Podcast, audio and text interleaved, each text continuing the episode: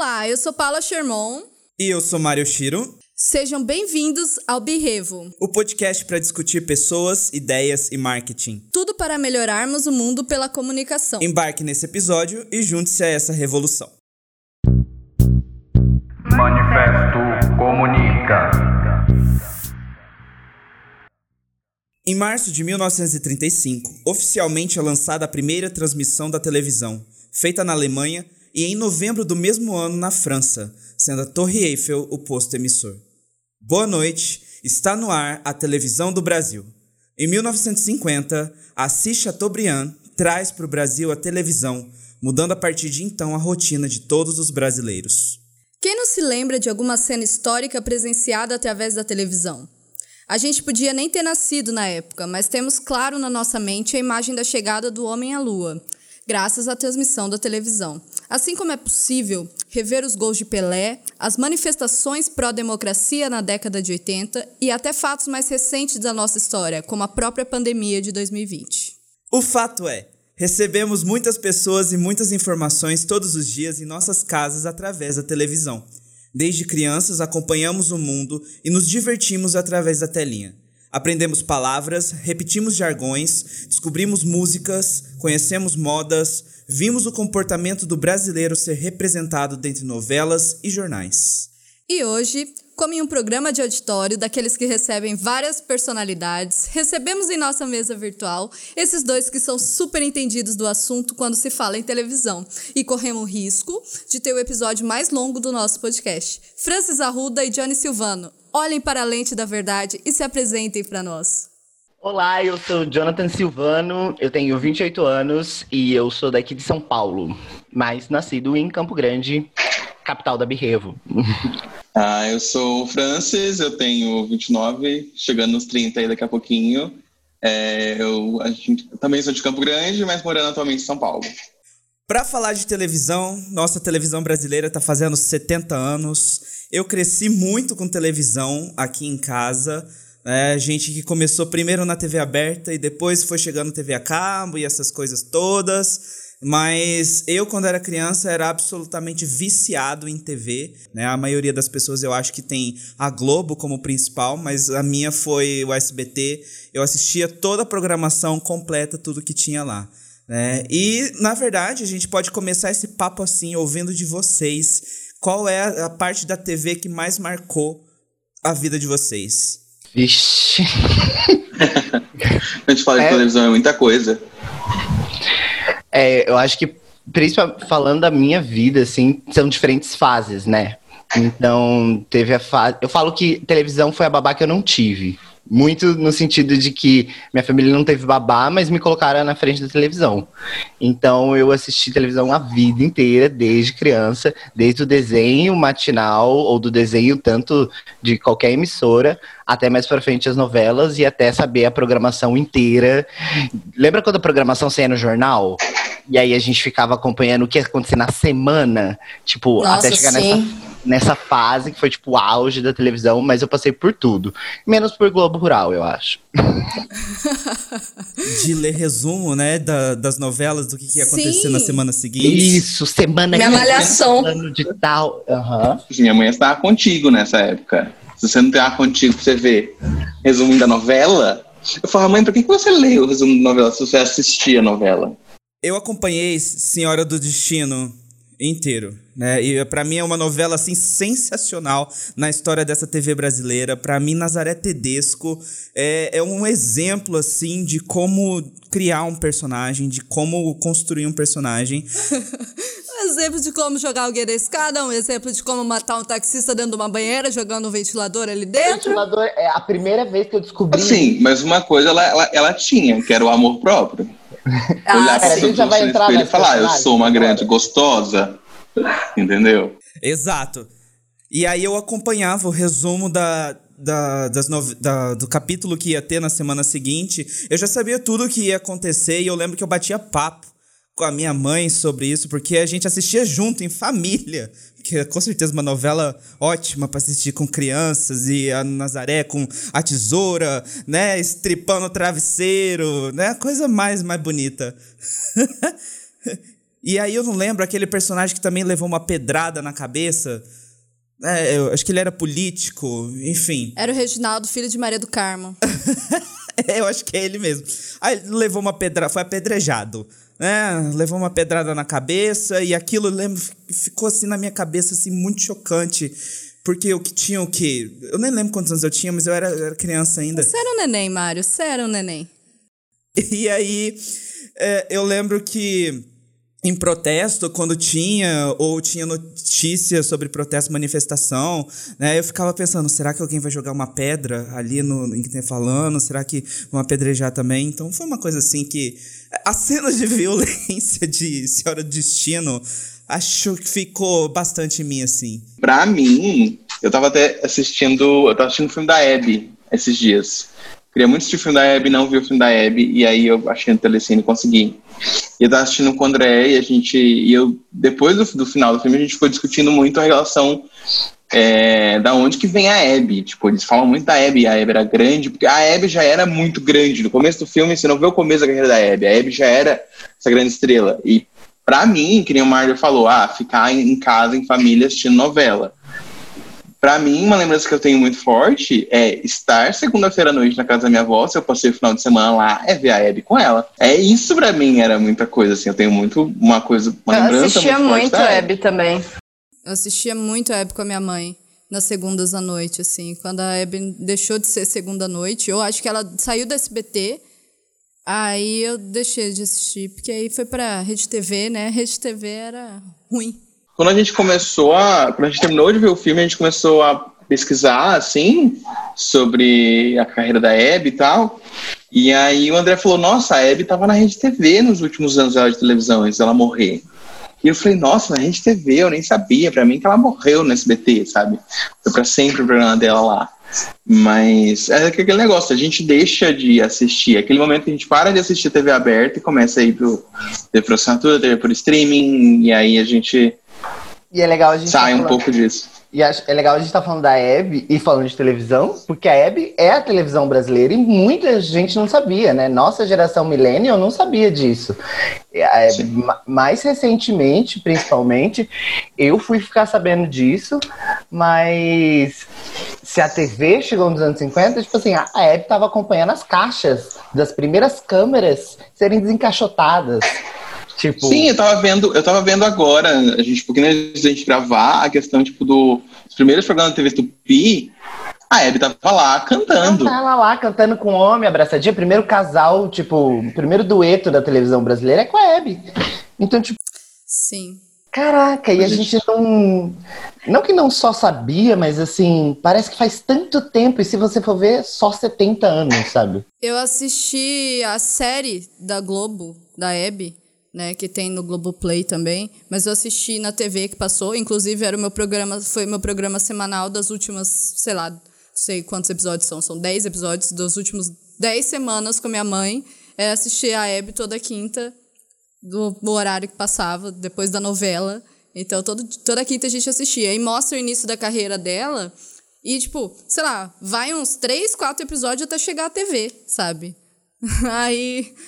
É muito tempo, assim. Ela já tinha uma carreira muito sólida antes de chegar à televisão.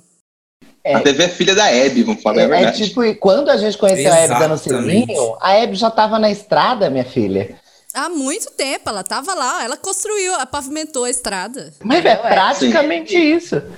A Hebe, na verdade, ela começou no rádio, né? E as celebridades, antigamente, elas estavam primeiro no rádio e já era, assim, grande coisa.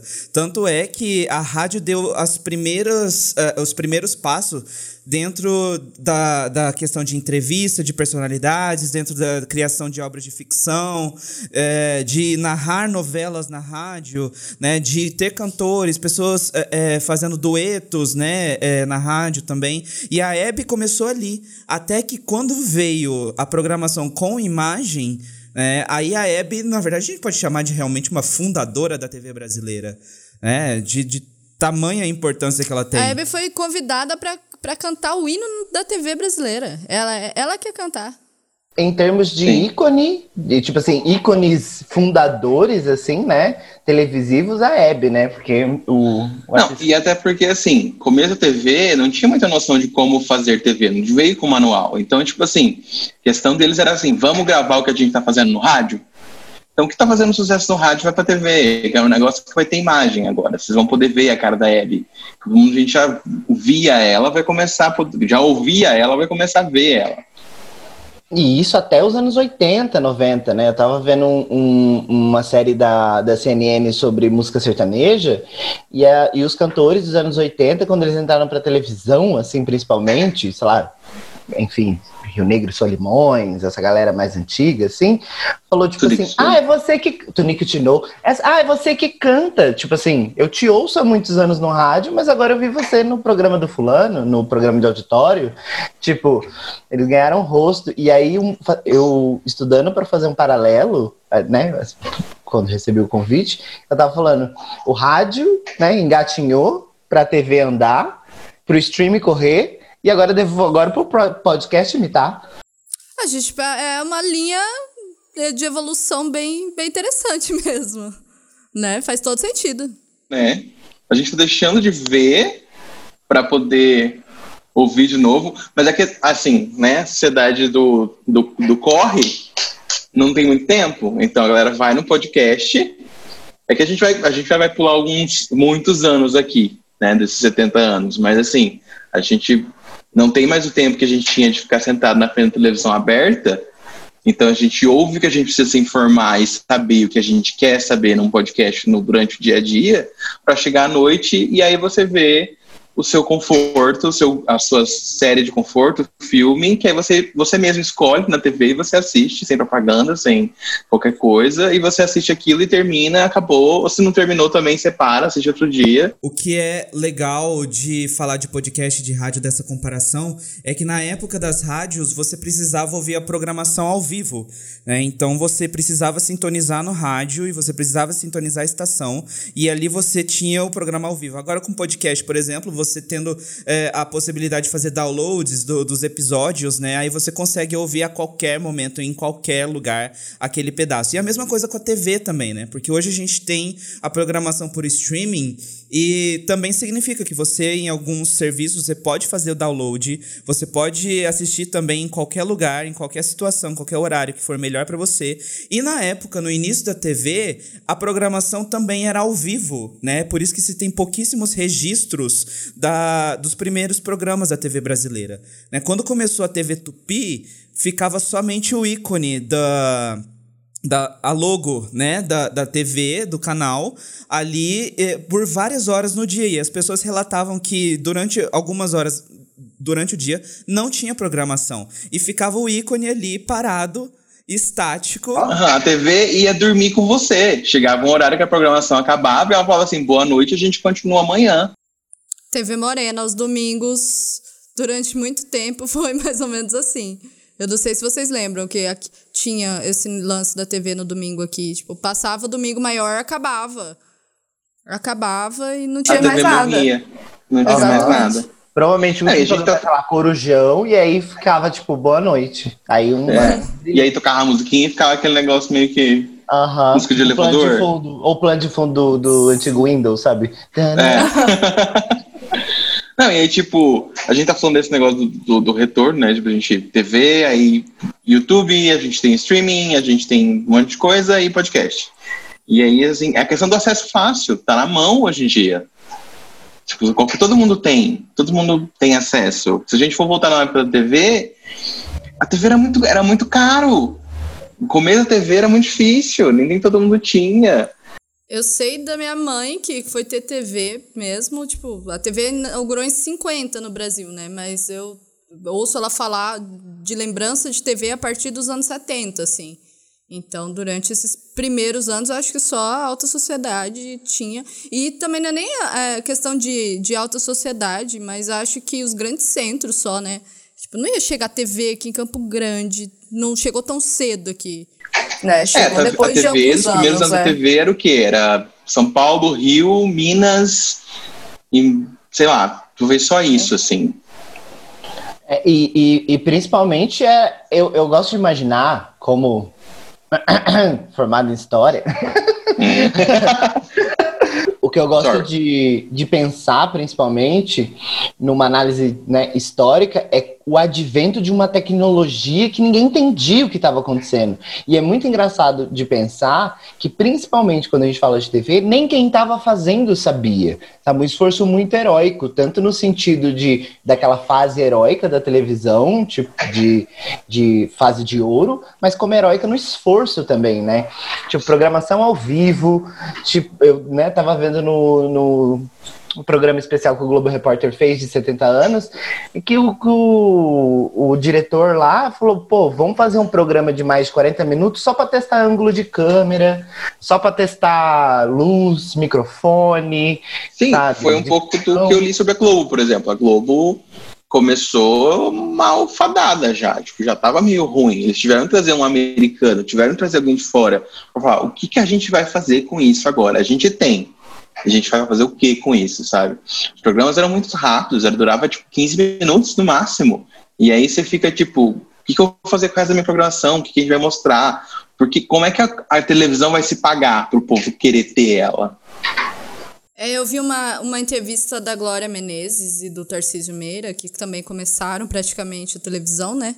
Eles falando da, do início das primeiras novelas, que eles tinham que fazer Tipo, a troca de roupa não era. É, a cena toda era gravada inteira. Né? Não era gravado um take aqui, o outro lá. Era gravada inteira. Então, tipo, um capítulo da novela vai ser gravado inteiro ao mesmo tempo. Então, nesse intervalo que a pessoa mudava de dia para noite, a pessoa ia ter que trocar de roupa e tal, era tudo feito na lateral, onde não aparecia a câmera em questão de minutos, assim. E não tinha muito elenco, não tinha muita coisa, então era muito rápido que tinha que ser. Então a troca de roupa, não existia camarim, a troca de roupa era ali no meio do estúdio mesmo. Era fora de quadro, tinha que ser fora de quadro para aproveitar o rolo da câmera. Você não podia cortar. Não, o... agora a Menezes falava que ela fazia, sei lá, quatro personagens ao mesmo tempo.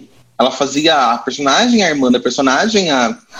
sei lá. E aí, tipo, tem que muito jogo de cintura para conseguir fazer funcionar. É, é uma era é. que a gente parece que não viveu, assim, sabe? Que a humanidade não viveu, principalmente nossa geração, né? Eu digo, né? Millennials, a gente olha para isso e fica, meu Deus, como a televisão já foi assim? Parece pré-histórico, né? A gente tá olhando Uau! Eu vou, vamos trazer um pouco para Campo Grande, e, tipo, que nem eu, eu fiz uma pesquisadinha rápida, assim, de televisão em relação à TV Morena. E, e a televisão para acontecer aqui, né? A gente não tem a, a, gente não tem acesso à televisão até quase final dos anos 60 para a gente ter alguma coisa. A gente tem, a, né?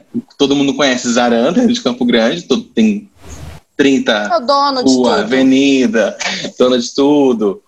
E aí eu peguei, eu peguei umas curiosidades que eu achei muito legal. Eu achei um TCCzinho de alguém, obrigada, Google. E aí a gente tava falando de TV e que nem começou a querer pegar a TV em 65, 66, pensar numa televisão para Cuiabá ou para Campo Grande. A gente já tinha um, um, certo número de pessoas, um número de, de habitantes de, de cidades para receber esse sinal de TV. A gente já tinha essa um pré-requisito para isso, só que não tinha TV. Quem tinha TV aqui, sabe, no Mato Grosso do Sul? E aí eu achei muito engraçado que na época, né, os, os irmãos Aran, que já tinham Copa Gás, começaram a financiar a TV pra galera. Tipo, a Copa Gás vendia TV para você, para você ajudar, e a propaganda era: você, Campo Grandense, compra a TV com a Copa Gás para fazer possível que Campo Grande tenha televisão ainda esse ano. E eles faziam esse financiamento para pagar a TV, para poder é, financiar a próprio canal de televisão. Isso foi muito engraçado. E é muito curioso porque eu assisti a Torbriano nas primeiras TVs de São Paulo, foi ele que comprou também. Tipo assim, né? Ele montou a Tupi e aí ele banca as primeiras TVs, um financiamento privado muito forte para que faça acontecer essa tecnologia no Brasil e nesses centros. E, e, e teve uma vez que que lá, na, lá no FMS o Zaran foi e aí ele falou que o que, que adiantava trazer o sinal, né? Bancar o sinal se ninguém ia poder ver, né? O que, que adiantava bancar uma antena se ninguém podia ver?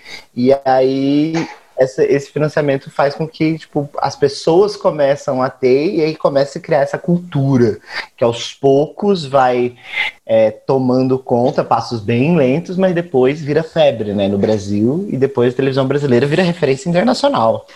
Sim, a gente tem tipo, TV Globo, o segundo maior canal do mundo, perdendo apenas para a ABC. Tipo, tamanho que é, a nossa televisão ganhou, assim, a gente exporta novelas, exporta tipo de programas, formatos que a gente está criando aqui dentro.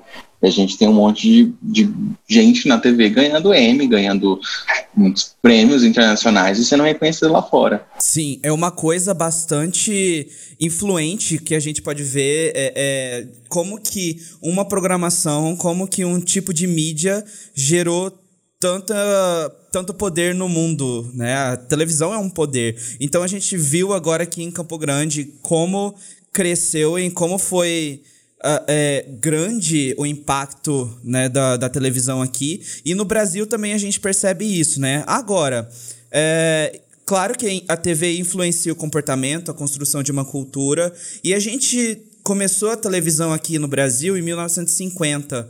É, e a gente já estava assim no meio de uma guerra fria, na verdade no início de uma guerra fria, e na evolução disso a gente chegou lá em 64, né, logo no início do período militar, e a gente pegou todo esse período dos 21 anos, né, que vai de 64 até 85.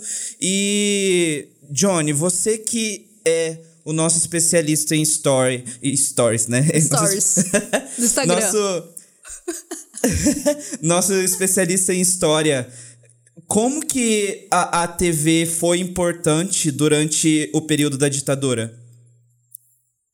Assim, não sou especialista em televisão, mas fazendo né, uma análise histórica, principalmente, tem que ver que o, um, um, período né, de exceção de governo ditatorial e autoritário militar viu como um dos meios de comunicação que mais crescia na época.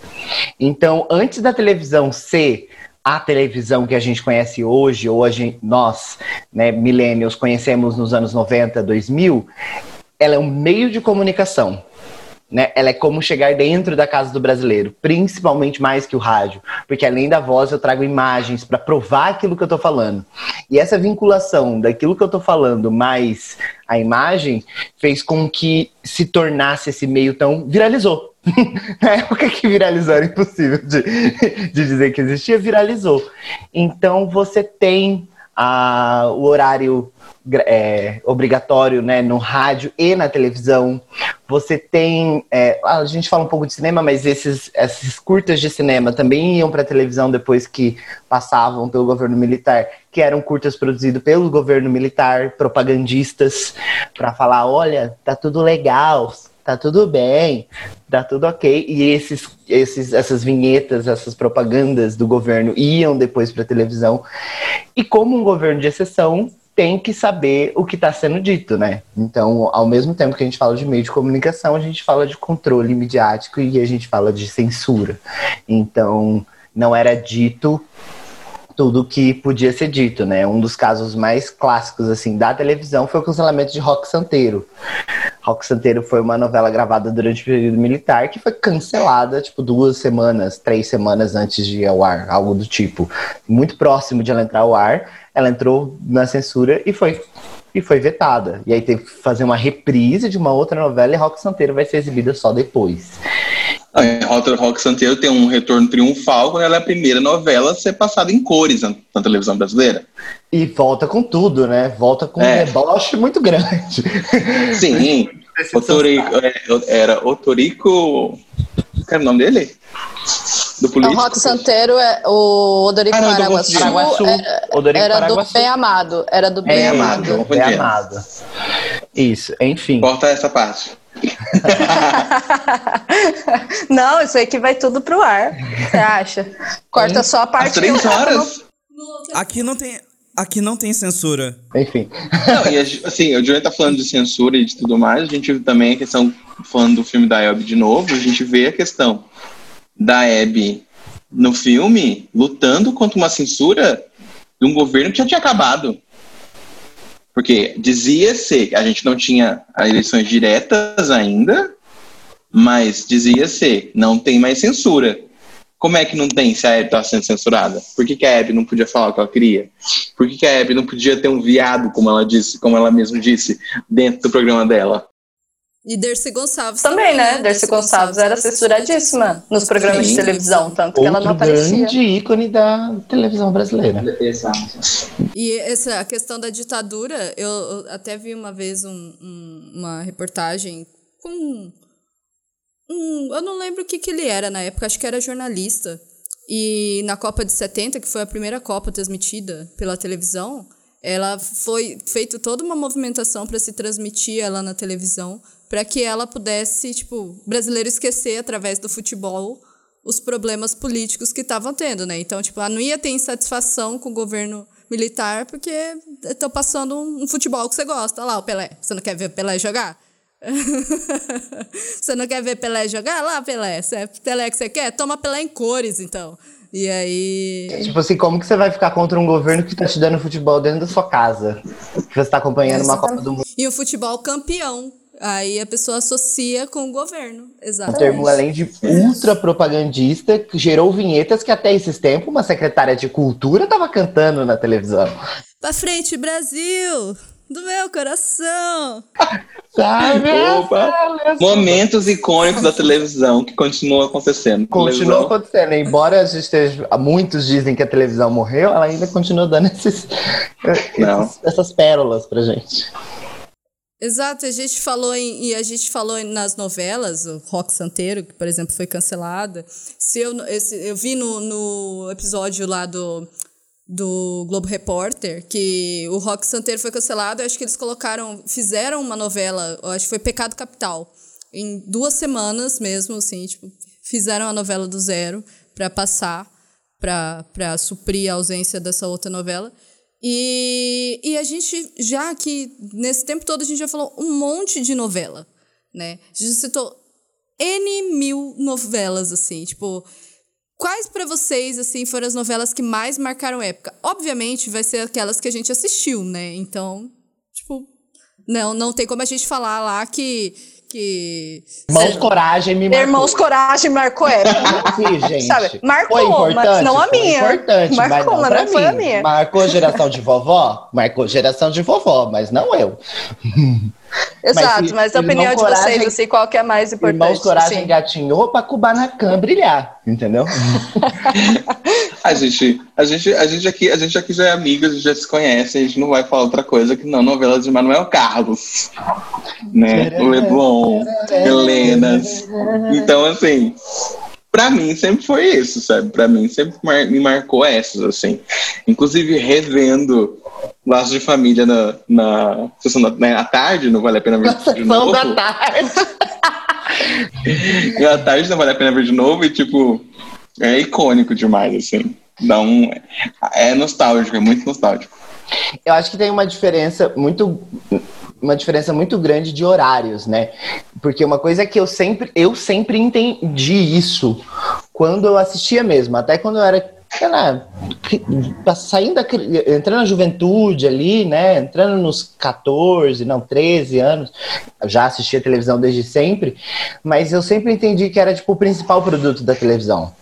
Tipo, né, tinha o jornal, tinha, sabe, o jornal em formatos iguais, por exemplo, todos os jornais tinham formatos parecidos, né? Todos os programas de auditório eram parecidos. Mas quando você via novelas da Globo, não, né, todas as novelas nessa época, nem lembro que novela passou em que canal, mas principalmente as novelas da Globo, dá muito pra ver que a emissora entendeu que era um produto, sabe? E o investimento. Então, assim, era muito entretenimento da época, né? Muito antes da gente, não, antes da gente começar com a internet de escada, caraca, a gente fazia maratona de novelas, né? Então eu tinha, e você vê que esse produto tinha diferentes qualidades, né? Você tem a novela de época, você tem a novela engraçada e você tem a novela das oito. Sempre muito polêmica e muito pesada. Então, Ah, é que a assim, novela das oito sempre foi feita pra ser um recorte da vida, né? Ah, tá acontecendo no da Brasil, tá acontecendo na novela. Páginas da vida. Não foi isso. Que é de Manuel Carlos. Olha só. da vida da alta carioca, pera. da Da alta, vida da, do 1% que vive no Leblon, que corre exatamente. na praia, que joga futebol. Nossa senhora, Eric Johnson jogando futebol na areia, não sei mais se era a manchete do ego ou ele na televisão, na novela.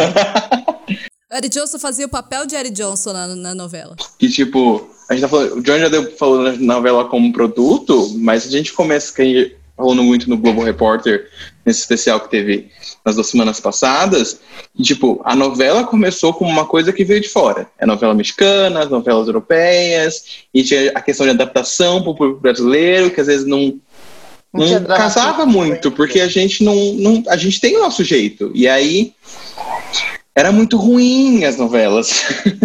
Era muito difícil. E aí você vê a transformação da novela quando, tipo.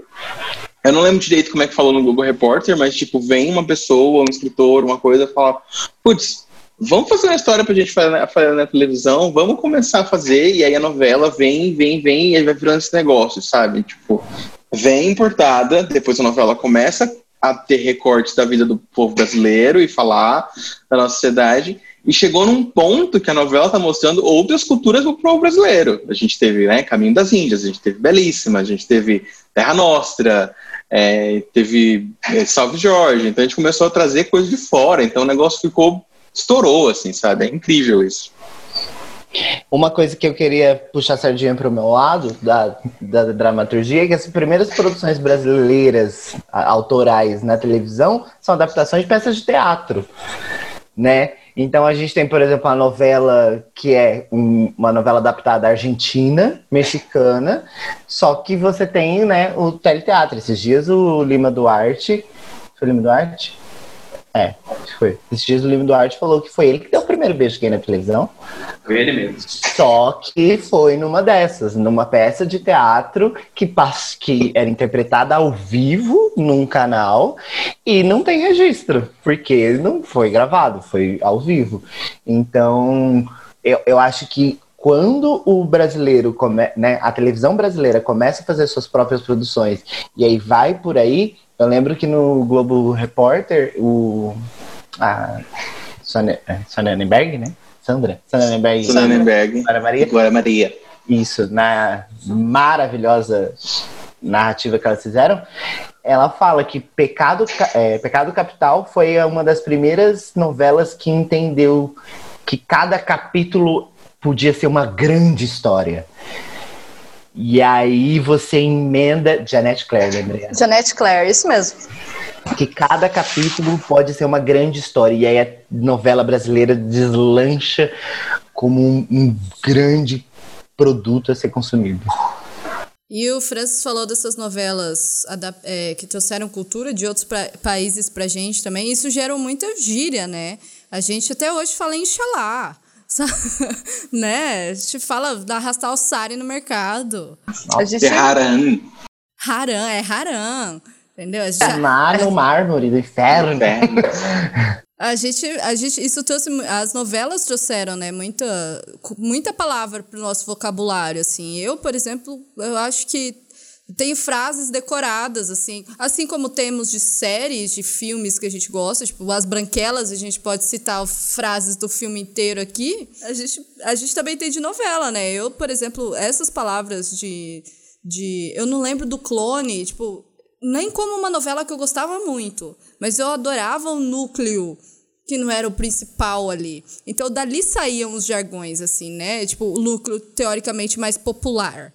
Ali que saía jargão, ali que saía a Dona Jura, ali que saía essa galera toda e e eu tenho muito assim na minha cabeça, eu acho que cada dez palavras que eu falo, uma é uma referência de, de novela.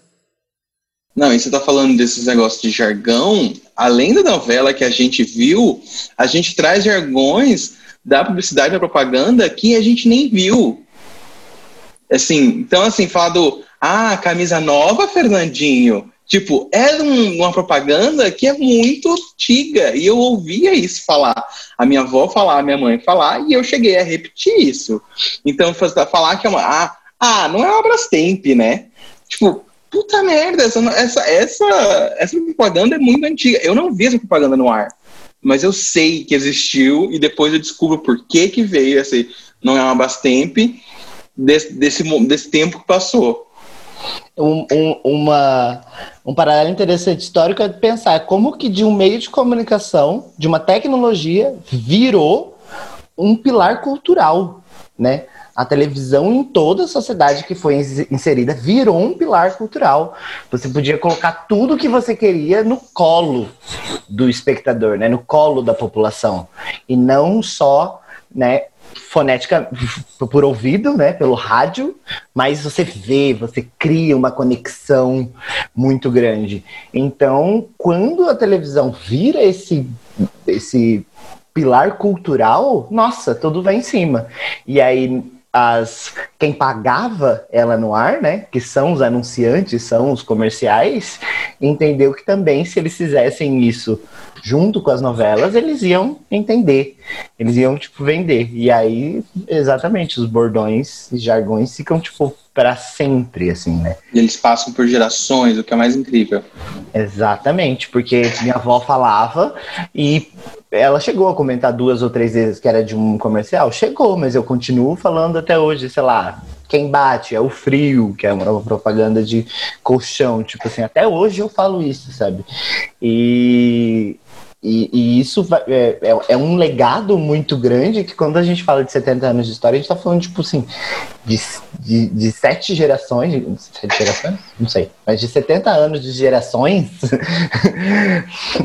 que foram formadas dentro da televisão, sabe?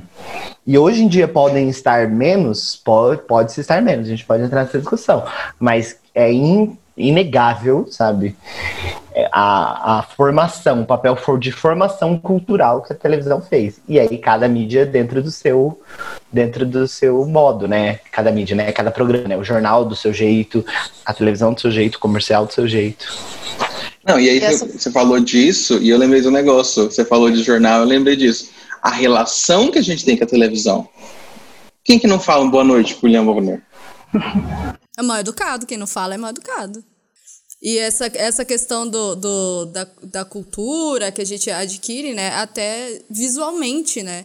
Porque se vê na década de 60, 70, quando começa a aparecer Roberto Carlos, esse pessoal, os jovens da época querem se vestir igual o Roberto Carlos, Erasmo Carlos, querem. a- a- as jovens também usavam aquelas mini saia ridícula com uma bota no joelho de Vanderleia, né? Mas era moda, gente, era lindo, era lindo na época.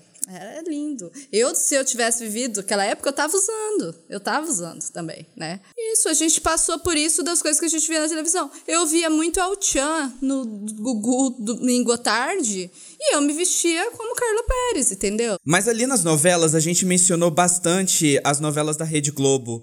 Mas ah, apesar de não ter assistido a primeira edição, eu assisti algumas reprises, né? Eu cheguei a assistir Pantanal, eu assisti Chica da Silva, né? E Chica da Silva era uma novela assim extremamente forte, com uma música de introdução que pegava. Eu tô né? cantando ela aqui, ó. Na minha cabeça tá rolando também.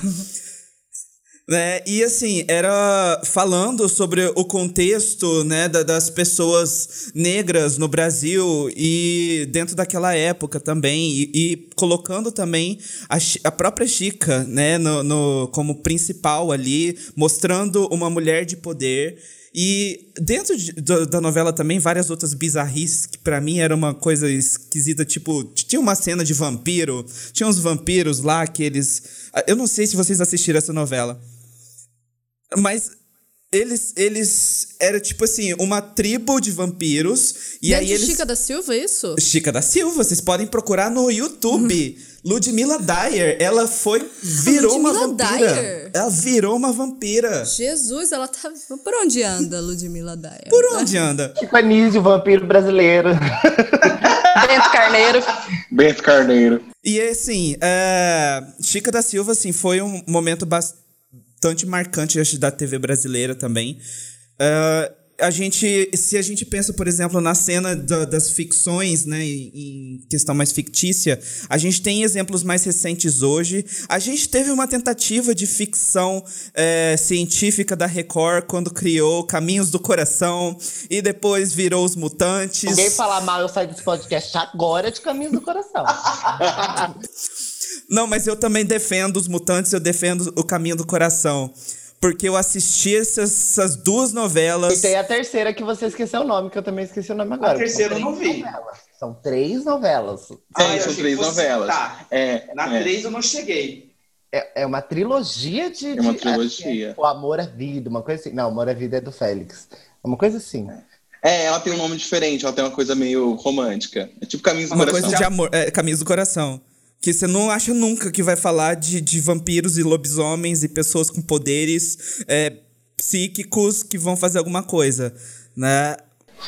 Não, mas aí o Mário abriu um parênteses muito bom, a gente tá falando só de novela, novela brasileira, novela da Globo, mas a gente tem a questão das novelas da SBT, que foram novelas mexicanas, aí a gente entra numa outra coisa da televisão brasileira, que é a dublagem, que é sensacional. A dublagem brasileira é referência fora do país, porque é muito bem, muito bem adaptada.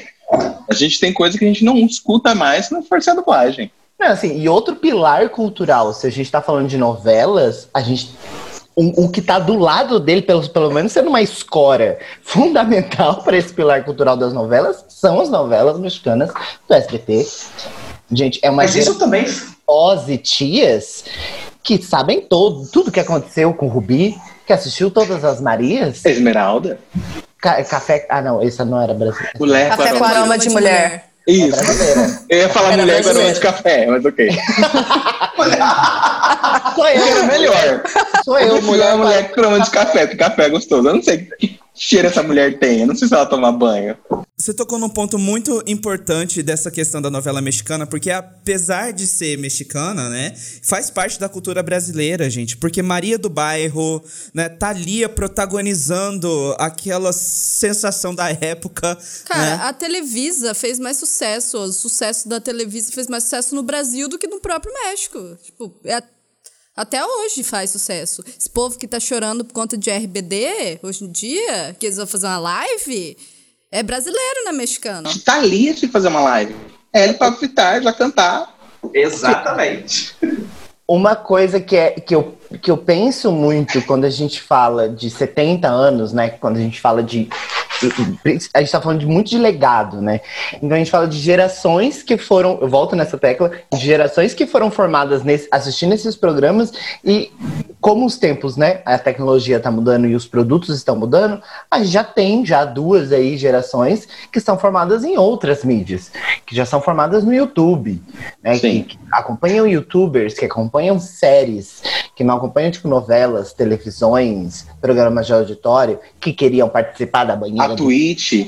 do baú da Nossa. felicidade, da porta da alegria.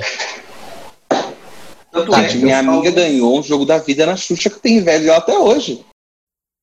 A caravana pra ir pra Xuxa Park, gente. Quem, que criança não teve esse sonho na vida? Esses Sabe? dias as três loiras se encontraram, tiraram uma foto, eu chorei. Sim. E eu falei, Meu é sonho aqui era- a televisão brasileira, ali. Gerações de, de crianças de 30, de- hoje em dia, né? De 30 e 20 e poucos anos. Dos chorando. 25 até os 30 e poucos. Exato, chorando em casa porque a televisão brasileira estava reunida numa foto, sabe? Então, isso não. Isso é não só inegável, mas eu fico pensando, até hoje tem um poder muito grande. Se a gente não tá falando da televisão em si, a gente tá falando, tipo, do legado dela e do que ela vai reverberar para sempre. Meu sonho era muito mais simples, porque eu só queria que a Jaqueline Petkovic lesse minha carta no Bom Dia e Companhia, porque eu mandei tanta carta pra aquele programa. Gente, vocês mandavam carta? Eu mandava carta Minha e mãe ligava. falava que não ia pagar a carta pra eu mandar, não. Nossa. Meu pai me bateu porque eu liguei muito pro fantasia. Paula, só, só os nossos pais. Exatamente. Para com Não serviço. Meu pai me deu uma costa com o telefone veio altíssimo quando eu tentava ligar na fantasia. Meu pai me Nunca deu uma participei costa de uma porque eu tava- brincadeira. Meu pai me deu uma costa porque eu tava me fingindo de garota do fantasia. Não de Não, eu ligava porque eu queria ganhar alguma coisa. Eu queria falar com a. Eu ficava, eu ficava Com a Pérez. com, com, com um fogão de casa, falando fantasia no... e brincando. Aí tá vendo? Essa, essa, esse pessoal da- do Fantasia era o quê? A pessoa começou ali um programa que era o que tinha pra ela fazer.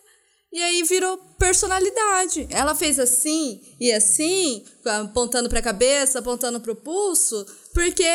Exato. Ela tá fazendo, apontando pra cabeça, apontando pro pulso, que todo mundo faz até hoje. Por quê? Porque ela fez e simplesmente viralizou, porque tudo viraliza.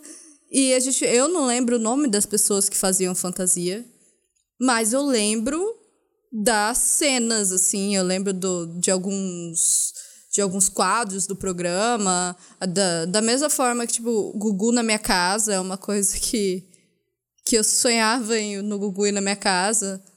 E, e em Gugu na minha casa, esse aí era um que eu queria participar. Que eu brincava em casa enquanto tava na televisão. Era Gugu na minha casa. Eu acho que era o Sim, programa eu que eu mais minha mãe, mãe, a gente tem isso em casa? Você sabe onde tá? Porque eu não sabia, mas eu sabia, entendeu? Uhum. Se Eu, fosse eu- eu, será que eu ganhava? Essa é a pergunta. Não, show do milhão, gente. Quem não falava que ganhava show do milhão? Né? Não, não pior, agora deixa eu fazer outro parênteses. O meu pai assistia linha direta e ele falava que conhecia todos os bandidos. Toda vez, terminava a linha direta, meu pai falava, acho que eu conheço aquela pessoa.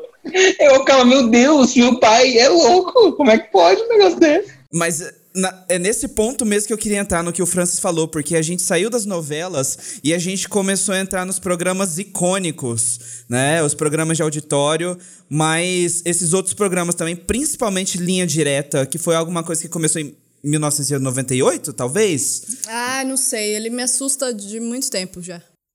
Pois é, né? É, eu acho que, que pegou o início da década de, de 2000 e durou até o fim da década, mais ou menos, por uns bons anos. E eu lembro, assim, que eu assisti escondido, porque minha mãe me proibia de ver tudo que era de terror, tudo que era de... de violência do tipo e eu assisti escondido e aquilo assim por muito tempo me perseguia assim nos sonhos eu ficava paranoica com as coisas se hoje eu tenho um pouco de paranoica quando eu ando no meio da rua é graças ao linha direta Palmas, vinheta de palmas. Porque assim, só ouvi verdades. Mário do céu, eu, se eu tenho medo de ET um pouquinho, até hoje, foi de um caso do Linha Direta ou de um outro programa parecido que tinha na, Você na decide. Band. Você decide era linha direta fictício, que a gente É. decidia. Era ET ou era, sei lá. Porque tinha dois, dois programas diferentes, né? Tem um programa de auditório, que é aquele matinal da tarde do domingo, e tem esse sensacionalista da noite. Esse sensacionalista da noite, todos os canais tinham, né? Os famosos foi o Linha Direta, Você Decide, o final, Você Decide. Caralho, só a, a voz do, da narração do cara, eu ficava... Meu Deus do céu, ela vai morrer. sabe? E a culpa é minha. E a culpa é minha porque eu não liguei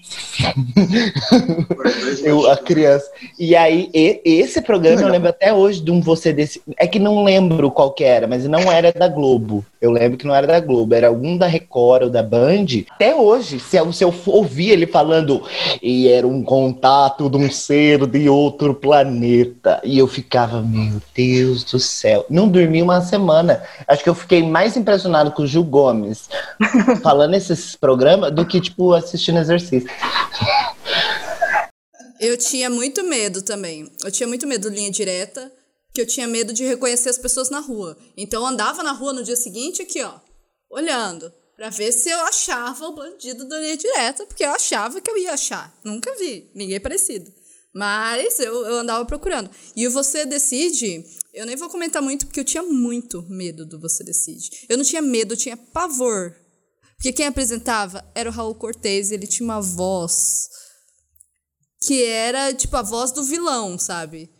Aquilo acabou comigo, assim, destruiu minha infância durante muitos anos. Seus últimos anos de, de, de TV, assim, ele começou a fazer o linha direta que ele era histórico. Então ele contava muito a história da ditadura, isso, é, contou a história do edifício Joelma? Jo- edifício Joelma que pegou fogo, contou a Até história do, hoje, do barco que afundou no Ano Novo no Rio de Janeiro também. Começou a contar histórias fantásticas, assim, e aí a coisa pegou muito. E outra coisa, a gente tinha um ratinho que cantava histórias que o povo conta, que era horrível. Investigação, inclusive, de quem é o pai da criança. Tinha esse tipo de investigação. Foi Sim, contei o teste de DNA, vai. Ele não é o pai. Que coisa feia. Ele não é o pai. Gente, fal- falando em programa de auditório icônico, meu sonho era. Eu, eu, eu- olha, pra vocês terem noção, como o viado já era sequelado desde o começo. Já- eu, eu fingia programas do Ratinho com os meus primos. Tipo assim, eu era a mulher que tava esperando o exame de DNA ficar pronto, aí minha prima era outra, e aí vinha o resultado, e aí ele não é o pai, e eu partia pra cima dela. e aí tinha que ter o meu primo segurando, É, entendeu? Pra, como segurança. Ah, gente, quer, quer mais icônico que DNA no ratinho? Não, isso é. icônico. Faz parte de todos os programas de televisão. E começava um barraco grande, né? Porque é o que as pessoas gostam, as pessoas assistiam pra ver a briga acontecer, né? E aí já soltava aquele, até mesmo aquele mini ratinho dele que eu não lembro o nome. Xaropinho. O xaropinho. O xaropinho já soltava, né? É, a cobra vai fumar e aí todo mundo já começava a partir pra cima do outro. Não, tinha o para, para, para, para, para, João Kleber. o João Teste de Kleber. fidelidade, que também causou muito à tarde. Eu, como assim? Eu, uma criança, estudando de manhã, à tarde em casa, assistindo teste de fidelidade. Às três horas da Abrão. tarde. É, assistindo Sônia Abrão e Márcia Goldschmidt. Sim, é isso. depois o Clodo- o Clodovil. O Clodovil causou horrores na televisão também. Sim. Demais. Exato. Então vamos lá pra casos de família. É, infelizmente, com, a, com a, a internet foi muito ruim nesse sentido. Por quê? Porque desvendou que era mentira algumas coisas. Porque a mesma pessoa que tinha um problema com a mãe, que era viado, ele tava sendo pai de uma outra relação que tinha ido embora com outra mulher. Numa- Então, até quando o programa saiu, que era com a Regina Volpato, ainda era muito caso real. Depois que a Regina Volpato saiu, e aí eles começaram a meio que criar muita história. E aí a galera começou a pegar na internet. Aqueles atores que voltavam.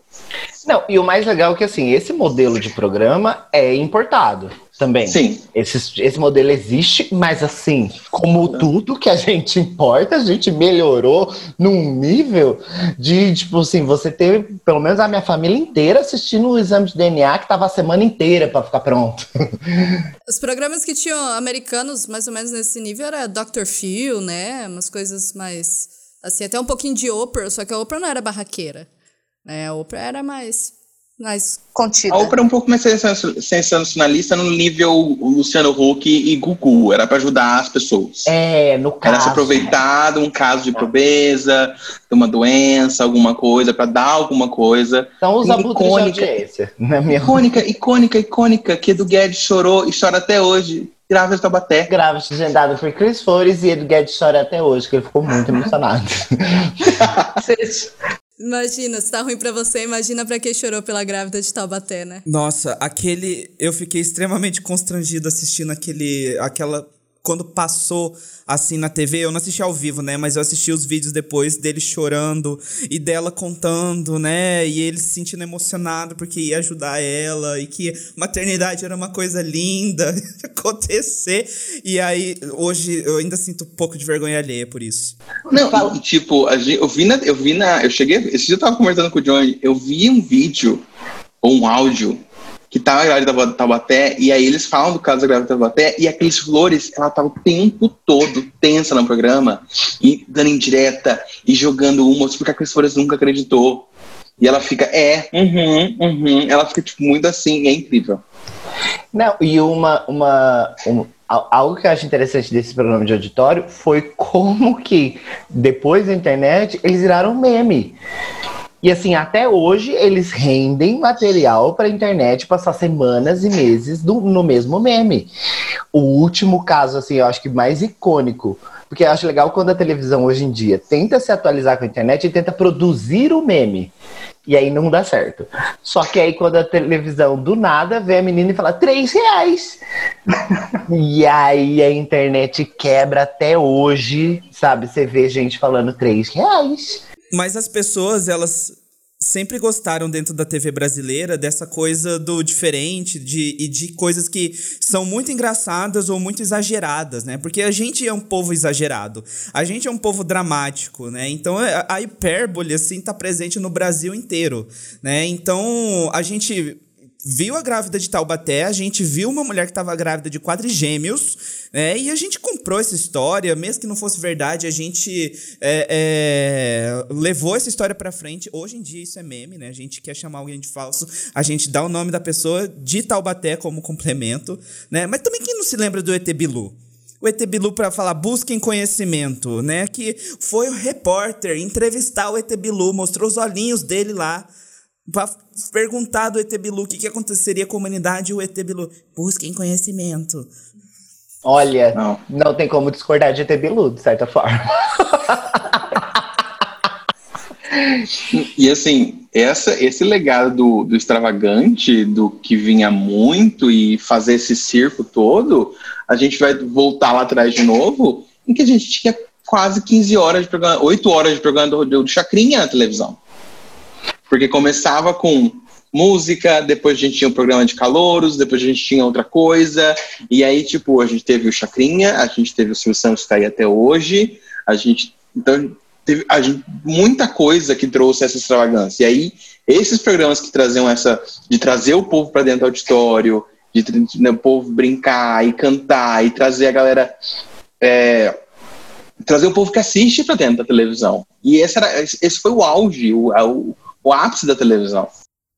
E o Chacrinha tinha, um, tinha diversos fatores, né? Tinha a questão que ele é o comunicador que começou a interromper as pessoas no meio da entrevista. Tipo, o que o Faustão faz hoje começou com Chacrinha, que a pessoa tava falando, ele vinha com uma buzina, ele vinha com ah, abacaxi, aí vinha, metia um Sérgio Malandro no meio, e aí vinha uma chacrete praticamente seminua, né? Ele gritava a El, que a El que assumia. Ex exato. E aí ficava aquelas câmeras focando na bunda das mulheres o tempo todo, assim, tipo, era uma bizarrice só, mas era o que tinha na época de melhor, assim, né?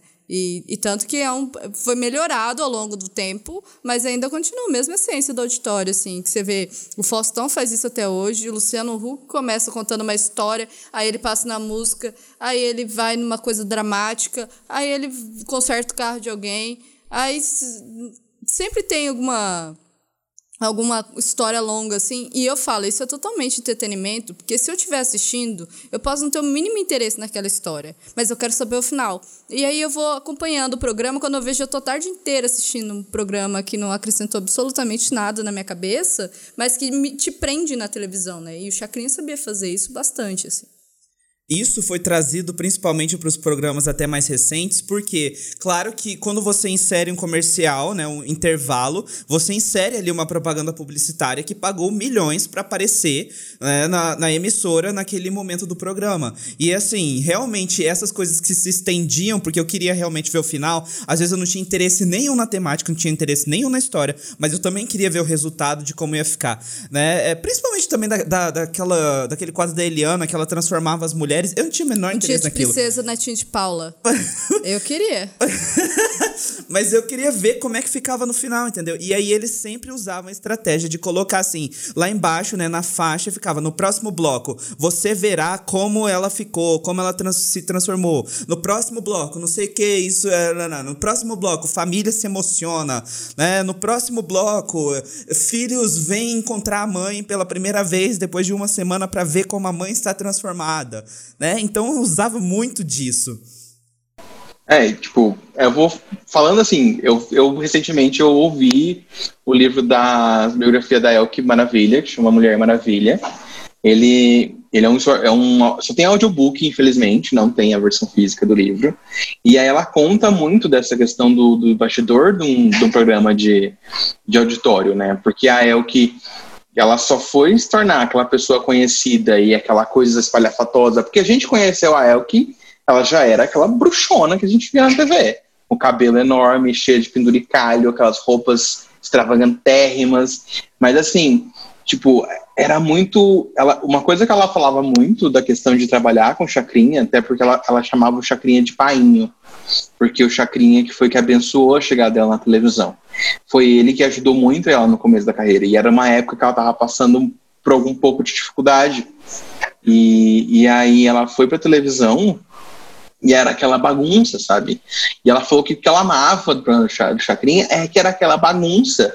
E chegava a ter situações que nem a Paula comentou de, do Chacrinha interromper interromper as pessoas com a buzina e fazer aquelas coisas de mostrar outra coisa e tudo mais, mas tinha muita questão da censura também.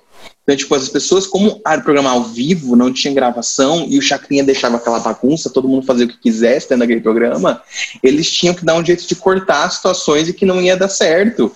Então ele buzina, chamava outra coisa, chamava falar para ela o que falar, e tinha aquela coisa. E aquilo foi ganhando o público, sabe? O povo gostava de ver.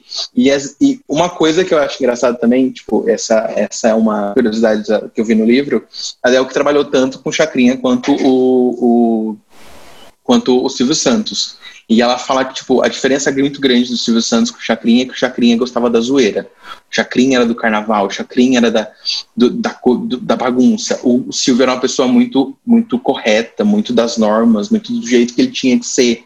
Tanto que o Silvio Santos, no começo da sua carreira, ele não tinha o SBT, mas ele comprava horários dentro das outras televisões. O Silvio Santos fez parte da Globo já, da grade da Globo, em que ele comprava horários na Globo e ele produzia o próprio programa. Ele fazia do jeito que ele queria. Era assim que o Silvio Santos começou a carreira.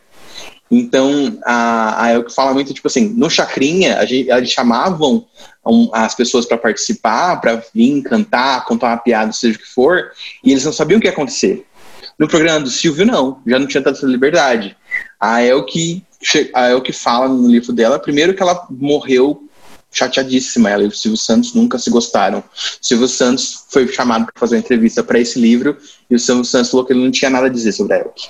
Tanto que ficou abalada a relação dos dois. E aí ela. anos, né, com o Silvio também. Sim, ela ficou anos com ele também.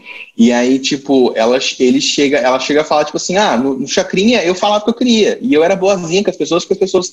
Você via que a pessoa humilde que tava ali tentando seus 15 minutos, seus 5 minutos de fama dentro daquele programa. No Silvio, não, ele chamava, tipo assim, eles já sabiam quem iam ganhar, eles já sabiam quem não sei o quê, ele já mandava, tipo, ah, é o que você tem que falar mal de outra pessoa.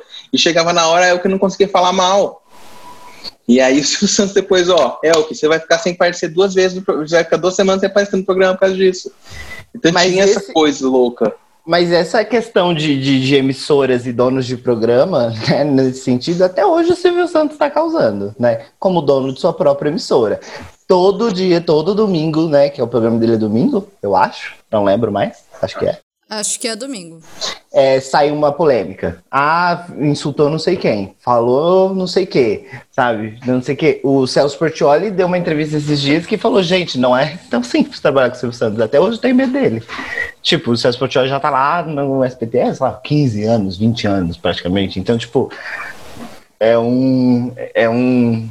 É uma, uma personalidade, é um ícone mas tem o seu a sua ingerência na produção de conteúdo, né, muito forte assim, no, no, nas coisas que ele quer.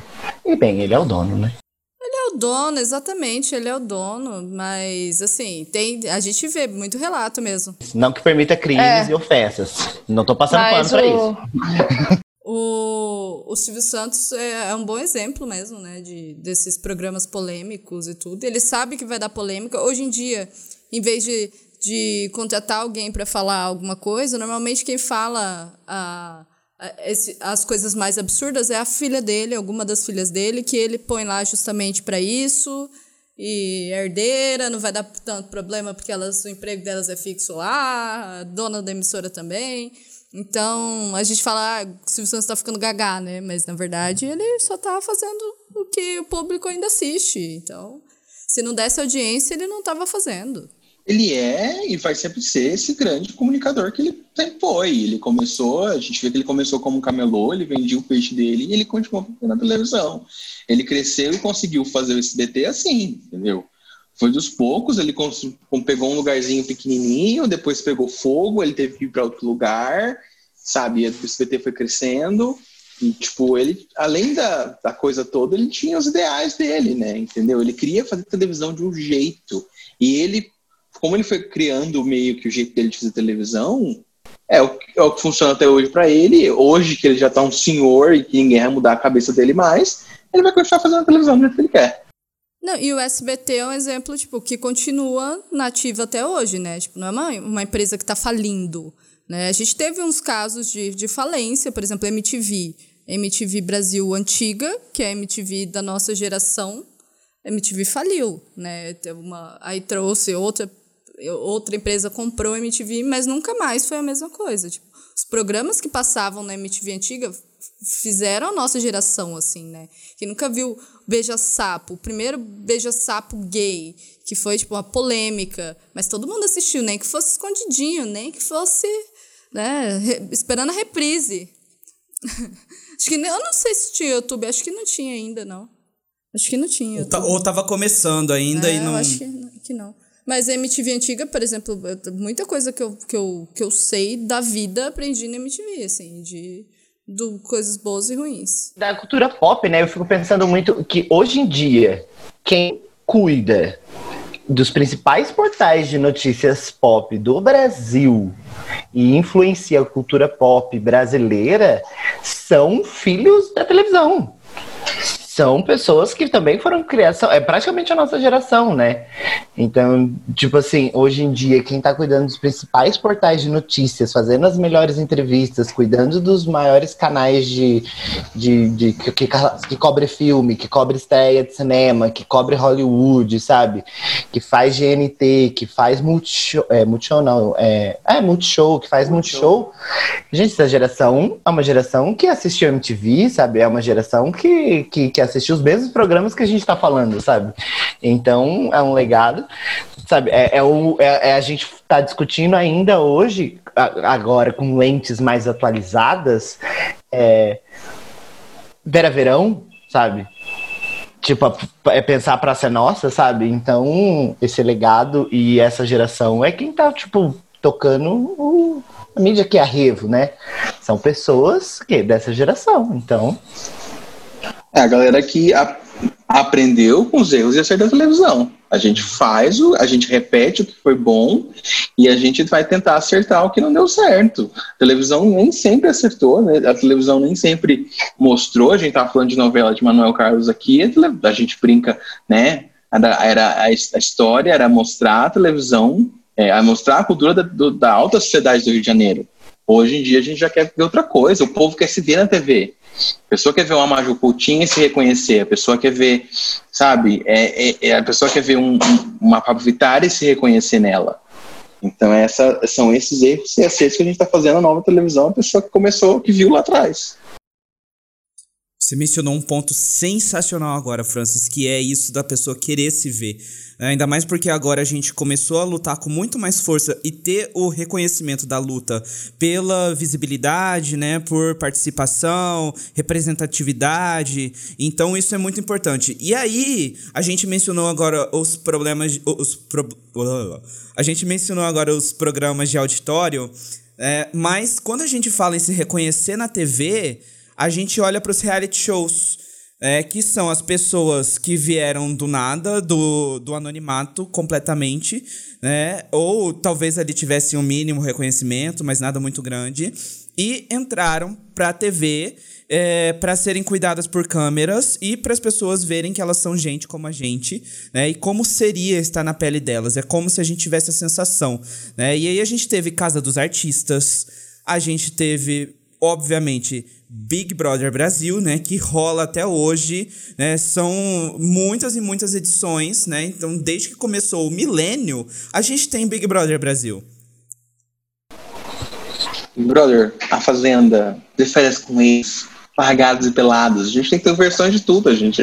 Inclusive agora a gente tem um Largados e Pelados, versão brasileira de, no Multishow, que é que é de casais e aí tipo é sobreviver case. Eu, eu assisti, não, não consegui terminar a temporada toda, mas é bem o nível de Largados e Pelados e é muito legal, é muito entretenimento assim, muita coisa aleatória. Eu acho que principalmente aquilo que a gente estava falando dos programas de, de, auditório, da galhofa, do exagero, do barraco, o brasileiro conseguiu colocar no reality show que tinha lá fora. Então o reality show vem de fora num formato, principalmente o Big Brother, que nem o nome mudou, né? Mas você vê que até hoje, assim, essa última edição foi mais. teve um formato mais interessante, mais. como que a gente pode dizer, né? Mais viral, tem uma relevância cultural assim maior, né? Tem edições que você não lembra, mas o que dá certo nesse formato é o barraco. Você vê que volta na boca do povão quando tem barraco, quando tem polêmica, quando tem, sabe, tensões em numa grande vitrine pra gente ficar assistindo gente como a gente e a gente ficar falando, eu faria a mesma coisa, eu não sei o quê. eu se estivesse lá, Não, e a gente cria, a gente cria nesses reality shows, a gente cria uma torcida, como se a gente conhecesse a pessoa, assim. Muitas das vezes eu vejo a galera brigando na internet por conta de alguém que elas nem conhecem, sabe? Mas é, mas é alguém que tá lá, que ela viu, se identificou de algum jeito, mas aí ela compra a briga das pessoas. Aí fala, eu faria, né? É exatamente isso. É um formato de entretenimento que deu muito certo. Deu muito certo. O, o, que se fala hoje em dia na internet, se não for de, né, se não for da quarentena do Covid, é da Jojo Todinho. Pelo menos na minha bolha, da minha timeline, né, na minha bolha que a gente fala, né, nas mídias que a gente consome, nas páginas que a gente vai atrás, a minha bolha ou tá falando mal do governo, ou tá falando da Jojo Todinho. O que é terapêutico pra mim, de certa forma. Não, e tipo, a gente tá falando de reality show e reality show trouxe coisas. Reality show reacendeu a carreira da Gretchen inteira. Gretchen virou meme, a Gretchen virou estrela, a Gretchen virou ícone de LGBTQ. Ela ainda por cima tem um filho que é um homem trans e que ela comprou muita briga por isso, ela já fez muita coisa. Ela foi reconhecida pela Katy Perry, e aí, tipo, ela tava num clipe. E aí ela continua. Agora ela casou de novo pela 17 vez. E tá todo mundo falando do casamento dela de novo, sabe? Então reacendeu. A Gretchen, que começou lá no Chacrinha, lá no Bozo. A gente também teve um filme do Bozo, a gente vê a Gretchen no Bozo, um filme, é, programa infantil. E aí Agora ela tá aí de novo e todo mundo tem uma preocupação de saber, ah, Gretchen, você tá bem? Ela apareceu na Globo falando do casamento dela, de não sei o quê. Como é que a força que teve mais um novo formato, mais uma coisa que a que, a, que tipo, o povo brasileiro importou de fora, mas que trouxe um formato totalmente nosso e com a nossa cara. Não, e, e hoje em dia a gente fala, né? A gente fala de mídia, de rede social e de grande mídia. Até hoje, a, gente, né, a televisão né, é a grande mídia. Ela cria carreiras e também sepulta carreiras.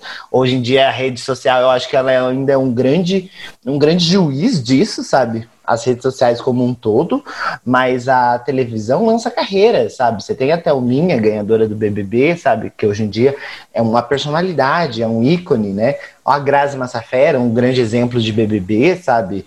A própria Gretchen, Rita Cadillac, que voltaram depois da Fazenda, de um, de um fôlego aí.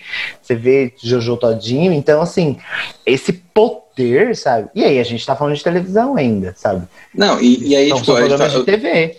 Você falou de um jeito que eu lembrei da Reta Sorra falando no Globo Repórter, que ela fala uhum. da, da, da, da Nazaré. Nazaré. A Nazaré já cresceu mais do que ela. A Nazaré já não é mais ela. A Nazaré já é uma personificação própria. A Nazaré existe enquanto entidade na internet e no nosso nossa imaginação, né? no é, imaginação, na imaginação coletiva do povo. O autor e a atriz perderam a Nazaré e a gente exportou, né? Primeiro meme exportado com sucesso.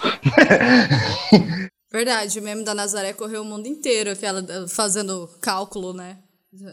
A Nazaré é confusa. Exato, Confused Bond Lady ficou famoso, quanto, tanto que tipo, teve gente mencionando e nem sabia de onde era. É, e aí, tipo, você falou a questão de uma coisa legal, tipo, a internet ainda é o júri. A gente vai decidir quem é o que não é. Mas quem no final bate o martelo e executa é a televisão. Exato, porque eu fico questionando muito sobre o futuro da televisão, sabe? Desde que a Paulinha falou, ah, vamos falar de televisão. E aí a gente vai entrar no futuro. E, e eu, enquanto isso, eu tava assistindo Netflix, sabe? eu pensei, caramba, no final das contas, mesmo que as redes sociais, né, as plataformas de streaming, redes sociais, elas têm uma relevância muito grande, para mim o papel delas é muito de júri. Elas julgam e, e, e, são um grande termômetro de relevância e de certo e errado. Mas, né, um grande martelo ainda é a grande mídia não só com né, a televisão, não só com os jornais, né, emitindo informações e ponderando acontecimentos mundo afora, mas também as formadoras, grandes, antiguíssimas formadoras de opinião, como as novelas. Porque uma coisa é William Bonner falar, uma coisa é a Dona Maria, da Complexo do Alemão, levando sua filha no posto de saúde, entendeu? A gente se relaciona de maneiras diferentes. De fato, é como se fosse uma formação de um júri que tem ali na internet, né? E a televisão dá a sentença do que vai acontecer. Então ela define e oficializa né, alguma coisa, um termo, as pessoas, né? Então, é, até mesmo é, personalidades, né? Então na internet as pessoas são subcelebridades, mas na televisão as pessoas são celebridades, né? Então tem, tem muito isso dessa oficialização também. Né? Então, isso acontece muito e eu acho que ainda vai acontecer. Eu acho que a televisão ainda vai se manter, manter um poder por um grande tempo, mesmo porque, apesar da televisão ser é, é, o que a gente fala televisão, a gente quer dizer uma programação, a gente quer dizer um sistema, mas na verdade a televisão ela é, antes de tudo, um aparelho. É, antes de tudo, ela é uma tecnologia, ela é um objeto, ela é um equipamento é, e enquanto o equipamento, enquanto a tela existe, enquanto isso existe, então o poder da televisão também se mantém. E você tocou num, num, exatamente num ponto que eu tinha pensado também, tava, tava refletindo sobre isso esses tempos. Falando em aparelho, eu, pegando esse gancho, a televisão é uma plataforma sabe? Ela é um meio de comunicação? Ela pode ser. Ela é uma formadora de opinião? Ela pode ser. Ela é um meio informativo? Ela pode ser. Sabe? Interativo também pode ser. Mas ela é uma plataforma, né? Ela é uma estrutura, inegavelmente uma estrutura gratuita, né? Para casa de qualquer um que consegue comprar um aparelho. E você tem uma programação livre né? Tipo assim, gratuita, você não paga nada, você só paga pelo seu televisão, você não paga pelo sinal, sabe, de televisão.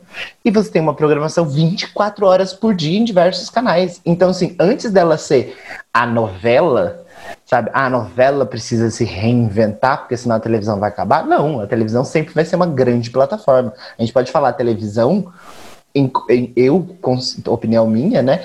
Um comparativo com a internet, sabe? em termos de plataforma robusta e estrutura, né? De você eu tenho uma ideia, falar uma coisa e chegar direto no colo de alguém para consumir, a televisão ainda vai ser sempre essa plataforma. Tá, tá mutado, amigo. Sim, Opa! Ah, desculpa, foi sem querer, eu me confundi aqui. Então, aí, falando de televisão, o John e o Mário falaram uma coisa muito legal, que é a questão de, tipo, a televisão não é só ah, o que a gente vê, mas a televisão é uma coisa física. Falando de, de, de tecnologia e tudo mais, a televisão ainda é muito acessível. A gente fala muito de streaming, a gente fala do Netflix, do Prime Video, o preço é muito baixo, é, é, pro, você recebe, vale a pena o seu investimento, só que ainda assim, para a grande massa, para todo mundo, pra, do, que a gente fala, o Iarpoc é o Chuí do Brasil, a gente vai falar que a televisão ainda é de acessibilidade para todo mundo. E assim, a, a gente, a nós, milênios, a galera que tem acesso à internet, consegue entender e consumir o Netflix, a Prime Video, o Disney Plus que tá vindo aí, HBO Max e tudo mais, todos os outros serviços que estão chegando, é, a gente começa a aprender, a gente não deixa de, de consumir a televisão. A gente altera nosso modo de consumir. Eu, por exemplo, eu tenho Netflix, eu tenho Prime Video, eu tenho HBO, eu tenho tudo. Assisto com Privilegiada, sim. Privilegiada. Rica, rica do Leblon. Branca, rica, hétera, dos altos da queimação de São Paulo. Hétera não, mas branca sim. então, da gente ter esse acesso Eu, eu uso o quê? A senha dela. e aí, tipo, a gente tá falando dessa questão de, de a, a, a, gente vai alterar. Por exemplo, eu assisto, eu consumo essas coisas. Só que, por exemplo, de manhã, antes do trabalho, Eu acordo, eu vou fazer meu café, eu ponho na televisão. Eu vou ouvir um Bom Dia Brasil, vou ver o que está acontecendo, eu quero saber, eu quero saber é, do tempo, do como é que tá as coisas em São Paulo e tudo mais, e eu vou saber pela televisão, vai ser a primeira coisa que eu vou ver. E eu vou poder ver enquanto eu tô comendo, enquanto o Netflix não vai me dar isso. E a hora que eu tô, tipo, que eu tô em casa sem fazer nada, ah, Netflix eu não quero, não quero, não tô, não tô afim, terminei as coisas, eu vou voltar para televisão. Então, acho que esse modo da gente consumir vai alterar. O que vai mudar, eu acho que só vai mudar grande mesmo, a partir do momento em que a galera das gerações passadas, depois que a galera que nasceu nos 80, 70, 60 morrer, toda essa, a gente morrer, essa galera passar, aí a gente vai ver realmente uma quebra com a televisão que a gente não, não vai ter mais aquela pessoa que nasceu, que tem aquela memória da televisão do que veio atrás do que ele assistiu, que tem esse sentimento com a televisão, essa conexão com a televisão.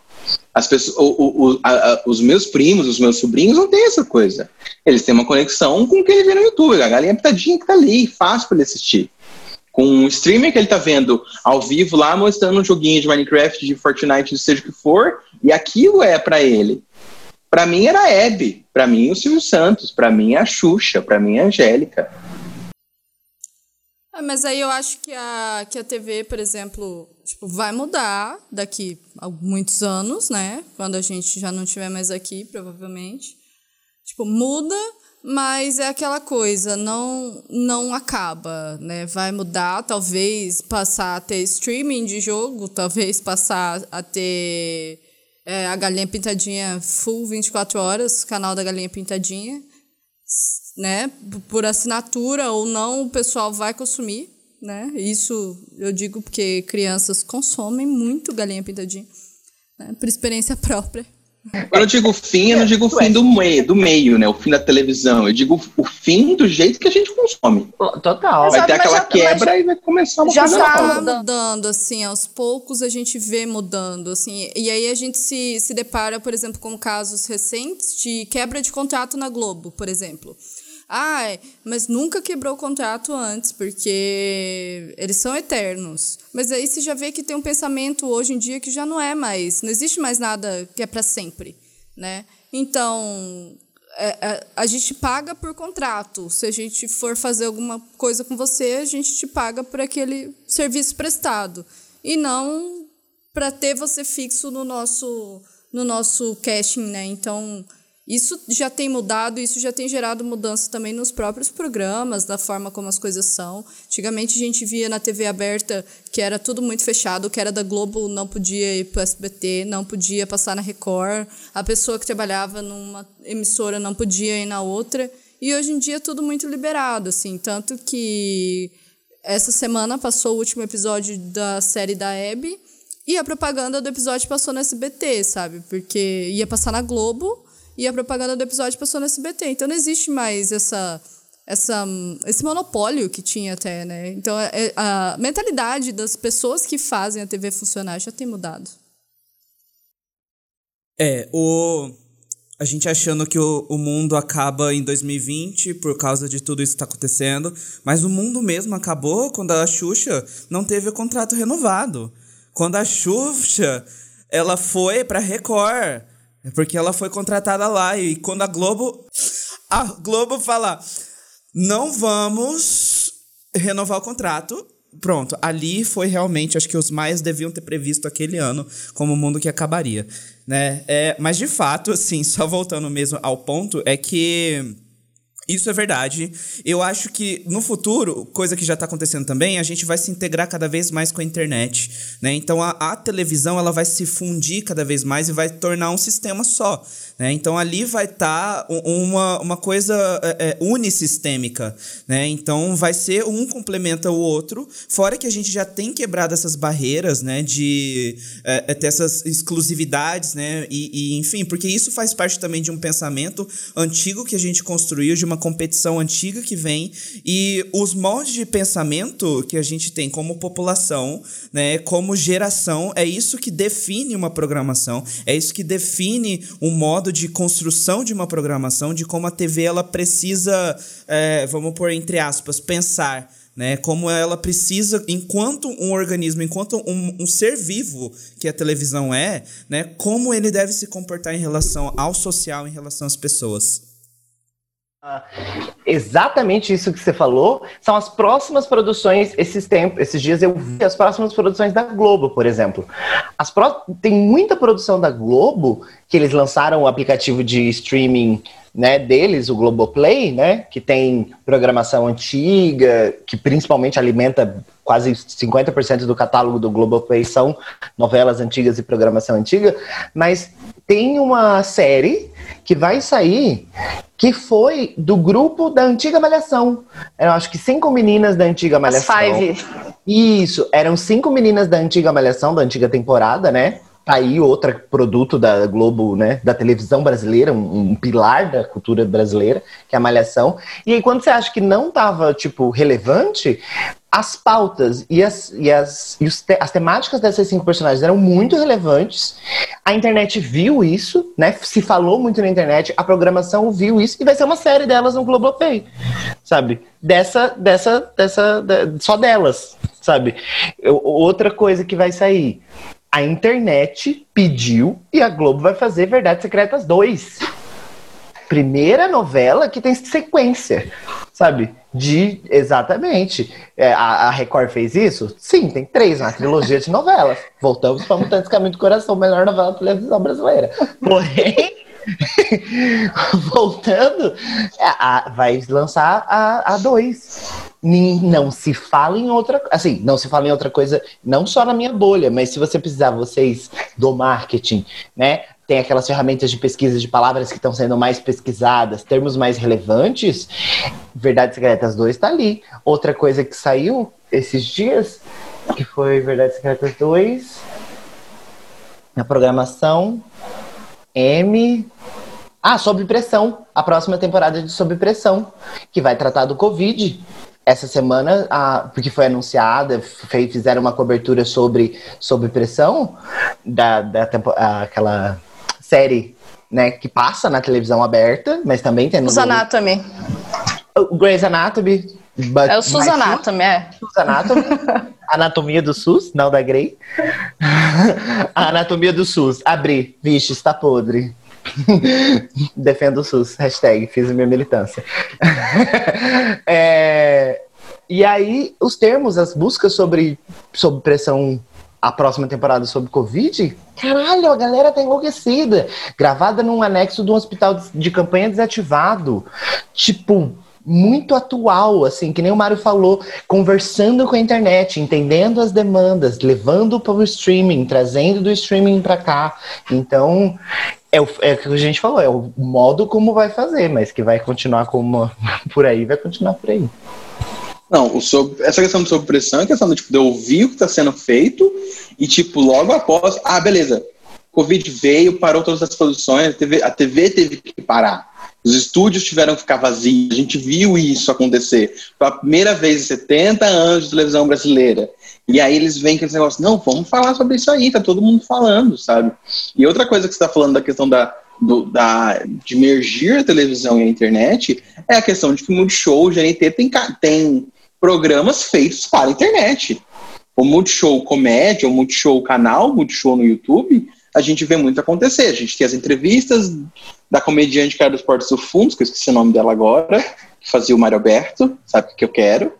E aí ela ela faz as entrevistas com gente legal, muito importante e trazer gente. A gente vê o Diva Depressão com um programa dentro do Multishow da internet. A gente agora no Multishow trouxe a Samira Close para jogar videogame com, com gente famosa dentro do Multishow.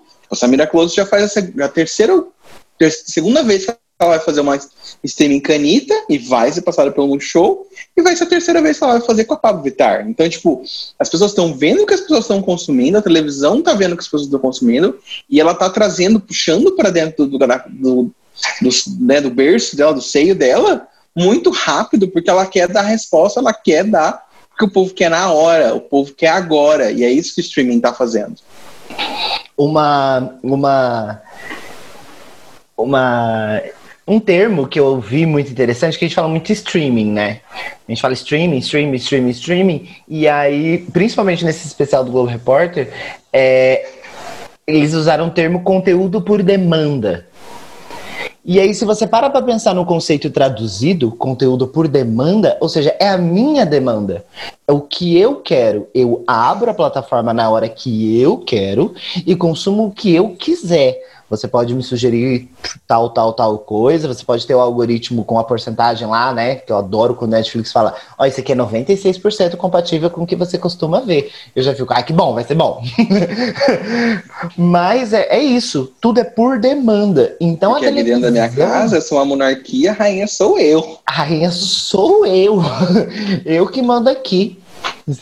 E aí, na hora que. Mas essa, essa é a sensação, né? Quando você abre, principalmente quando você abre o seu streaming, sai o episódio da minha série. Eu vou assistir a minha série sozinho, né? Enquanto se reunia o bairro inteiro para assistir uma televisão, hoje eu abro o meu celular e eu quero ver o meu negócio sozinho. Embora na quarentena, né, Netflix Party subiu horrores, né? Pra você assistir com Sim. muita gente. Mas essa, essa, esse conteúdo por demanda. E aí os canais e a televisão, aberta ou fechada, tá entendendo isso. Qual é a demanda da internet? Que é o atu- a atual grande mídia, né? Digamos assim. Ah, a demanda por esse tipo de conteúdo. Então a gente precisa fazer para ontem e a gente precisa fazer meio que o que eles querem. Lógico que dessa forma a gente vai ter muito conteúdo talvez irrelevante, talvez, sabe, não relevante para mim também, também, mas as que estão fazendo isso estão saindo na frente. Sabe? Os canais e as empresas que estão percebendo isso estão saindo na frente. E elas vão ser as precursoras da nova fase da televisão e da internet, assim, né? Dessa, dessa imersão. Essa questão que você está falando é muito uma inversão de valores. É o que a gente estava falando, tipo, há minutos atrás, talvez horas, que, tipo, a televisão ditava o que a gente devia consumir. Era a pulseirinha da. Jade, era a gente colocar o véuzinho, era a gente dançar que nem a Carla Pérez. Hoje em dia, eu vou ditar o que a televisão vai mostrar para mim. Eu quero ver uma pessoa negra trans que vem da favela na televisão. Eu quero ver a Pablo Vittar. Eu quero ver a Lineker. Eu quero ver as pessoas que me representam. Eu quero ver o que eu estou usando ou que, quem eu sou na televisão. Não, você não vai simplesmente me mostrar uma Helena e sua família linda, maravilhosa, branca, rica do Leblon. Não, eu quero ver eu. Uhum. Tanto que a última Helena flopou, né? E, e acabou, né? Depois daquela não teve mais nenhuma, porque não faz mais sentido fazer uma novela com naqueles modos, com todo mundo já sabe que vai ter Helena, que vai ter o Leblon, que vai ter uma livraria, que vai ter um Dr. Moretti, que vai ter é, babá, que vai ter a empregada que se mexe na vida da patroa. É, é, é aquela coisa, todo mundo já sabe, ninguém quer mais ver isso, né? Por mais que seja nostálgico pra gente, mas aí agora a gente tem a oportunidade de ver de novo Né? No- na A plataforma gente de não quer o sonho da patroa, a gente quer o corre da empreguete. Exato. Ó. Nossa! Perfeito. É, a gente mencionou a TV como entretenimento, né? Como ela nos diverte, como ela serve para lazer. É, mas é, passando para um outro ponto agora e também tendo muita relevância com isso que a gente conversou sobre a gente querer ter essa re- representatividade de todos os tipos de pessoa, né? Porque é inegável que ainda existe um padrão, é inegável isso. né? É, infelizmente, a gente ainda padroniza um biotipo de pessoa, um biotipo de homem, um biotipo de mulher, e se restringe a isso, a ponto. Né? É, sendo que a gente tem uma diversidade muito maior de pessoas e pessoas que precisavam estar também sendo incluídas ali, e é isso que a população demanda hoje, né? E é nesse ponto que eu queria entrar também, que é o papel da televisão dentro da educação, porque é inegável também que a televisão ela tem um papel educacional muito grande. Né? É claro que a gente pode ir para os pontos mais óbvios e falar de, de TV Cultura, a gente pode falar do canal Futura. do né? Telecurso 2000. Telecurso 2000, marcante acho que na vida de todo mundo, pelo menos naquela época, né? Quem assistiu. Mas é, é, de ter esse papel educacional, os, os até os desenhos que a TV Cultura exibia, eles tinham sempre uma mensagem ali que tinha é, um propósito social, que tinha um propósito educacional, né? É, enfim, tinha muito desses programas, né, é, que a TV fazia. E eu queria saber, na verdade, é, da opinião de vocês em como que a TV brasileira influenciou na educação que a gente tem hoje. Tipo, televisão edu, é, em questão de educação é que, ela, é que a gente é os exemplos do que a gente recebe numa educação na educação básica, sabe? É a gente vê na prática que a gente está tá aprendendo na escola, assim, a gente tentar é, ver se é realmente. É, na verdade, a gente questionar o que a gente está aprendendo na escola. É a gente ver que a gente está aprendendo lá, ou que a gente está ouvindo lá, é o que está acontecendo no mundo real, sabe? E aí a televisão também tem o fator de mostrar, tipo, de mostrar essa verdade. Ela tem esse, esse dever mas ela será que ela cumpre com isso em relação a essa questão de dessa diversidade e tudo mais. No Brasil, a gente tem um formato de ensino e que ainda é um pouco retrógrado, né? Eu acho que a gente não tem uma evolução muito grande, talvez de uma participação dos alunos é, dentro de uma sala de aula, de um debate. Às vezes fica muito restrito a um professor que fala, fala, fala, fala, fala. O aluno ouve, ouve, ouve, ouve, e depois ele é obrigado a repetir aquilo, seja em escrita, seja em fala, e é, acontece, na verdade, uma educação por reprodução. É, é, acaba que a gente aprende muito pouco pela experiência, a gente tem muito pouca é, aprendizado, pelo menos aqui no Brasil, pela prática, né, pelo lado empírico. Então, por exemplo, se a gente pega a, a física, a química, a gente aprende as fórmulas. Eu lembro a fórmula de movimento retilíneo uniforme de física até hoje. Eu lembro a fórmula de Bhaskara de matemática até hoje, mas não me serve para nada. Né? Eu não tenho. É, é, porque na época que eu estudava isso, eu gravei, eu fiz questão de decorar porque era isso que me era pedido. Quando a gente via aquilo ser representado no telecurso, aquilo realmente se transformava num laboratório de química, de física, de biologia, então a gente aprendia na prática. Né? É, esse é o, papel da, da televisão, inclusive, eu acho que é legal isso, porque a gente consome a ficção, a gente consome uma encenação, uma interpretação para aquilo substituir talvez as experiências que a gente não tenha na vida real. Então, se a gente não tem, por exemplo, a, a experiência de perceber no corpo uh, o calor específico dos objetos, enfim, sei lá, uma representação ali no Telecurso 2000 com uma, uma interpretação questionável, vamos dizer assim, né? É, aquilo servia para gente ver e experimentar no nosso próprio corpo, né, no nosso próprio pensamento, o que, que o conteúdo significava. Né? Então, acho que a televisão ajudou muito nisso. Eu gostaria de moldurar a TV Cultura, sabe? Pôr num quadro e pôr, na, assim, todos os programas que eu assisti enquanto criança TV Cultura. Fico de luto toda vez que eu penso que as futuras gerações de crianças não terão TV Cultura, sabe? Porque, assim, gente, não tem como. Não tem como. TV Cultura foi muito. Foi a coisa mais educativa que eu já vi na TV aberta. Tipo, não tem como, sabe? É, toda a programação dela, né? De Castelo Ratimbum a Telecurso.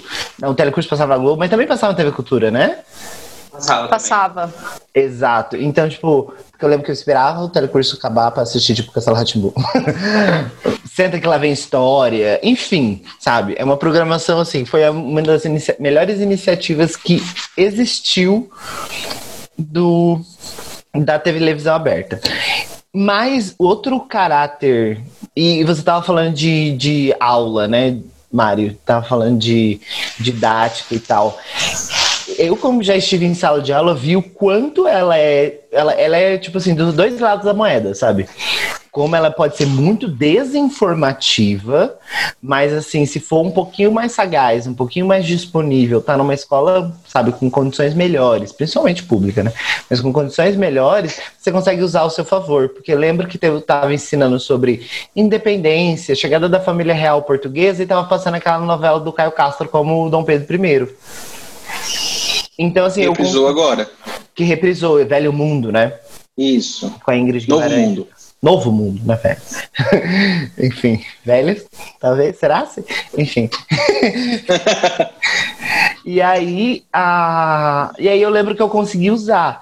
Então, assim, ela é muito desinformativa, mas também também muito informativa, sem tirar o seu papel clássico educativo como programas educativos, você tem que assuntos que muita novela das oito tratou, que se não tivesse tratado, a gente ainda estava 10, 8 anos para tratar sobre esse assunto, né?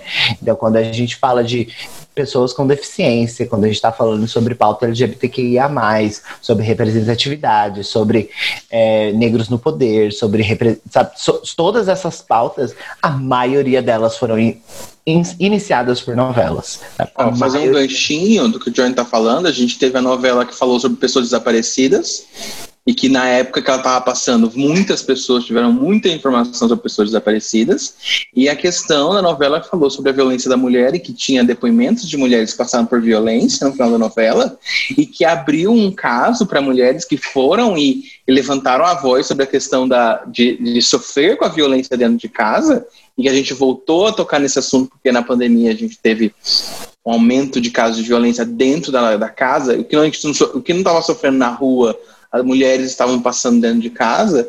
Então, tipo, é essa questão que a gente fala de TV educa educadora, esse dever dela ter de trazer pautas e fazer. Lógico, a gente tem questões de que a TV tem que, como fala, é, bater ponto certas coisas. Por exemplo, não dá para aqui a questão, uma coisa que foi discutida muito na questão do Félix, a questão do beijo dele com o, o Carneirinho lá, que era o outro, o outro ator que esqueci o nome agora, e aí falou assim, ah, isso. Aí é tipo assim, ah, porque, pra, tipo, para muita gente foi a primeira situação da pessoa entender e ver o que era uma pessoa homossexual. Para gente que já tinha passado por tudo aquilo em relação a ser homossexual no Brasil e no mundo, foi muito xoxo, sabe? Não representou nada. Era dois gay branco dando um selinho na televisão. Isso mudou alguma coisa? Para mim, não. Talvez tinha alguma uma senhora dona de casa né, que nunca tinha visto isso na vida e que agora tem um filho, um sobrinho, um neto que seja homossexual, ela conseguiu entender a partir daquilo. Lógico que a gente está falando, a televisão tem esse dever, mas ela também tem questões de pautas que ela tem que, sabe?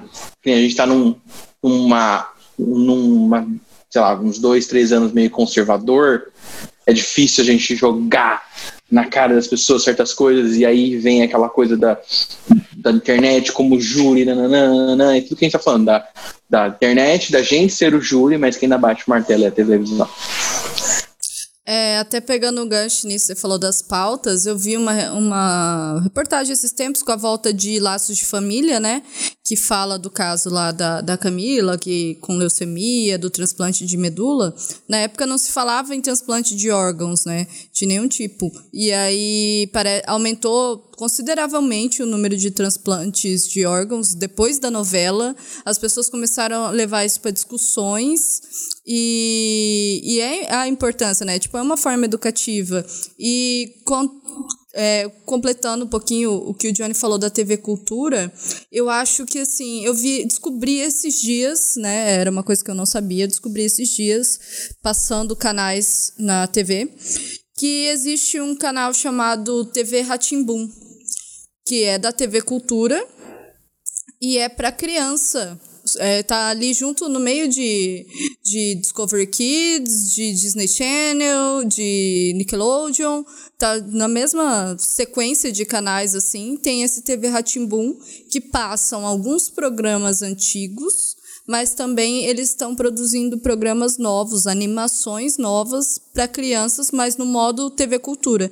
Então, assim, se, se a criançada, pai e mãe, é, conseguir fazer isso, né, colocar, orientar a criança a assistir e a criança se interessar, ainda, ainda há esperança. Não, a TV Colosso continua viva no YouTube. A Priscila da TV Colosso é uma youtuber hoje em dia.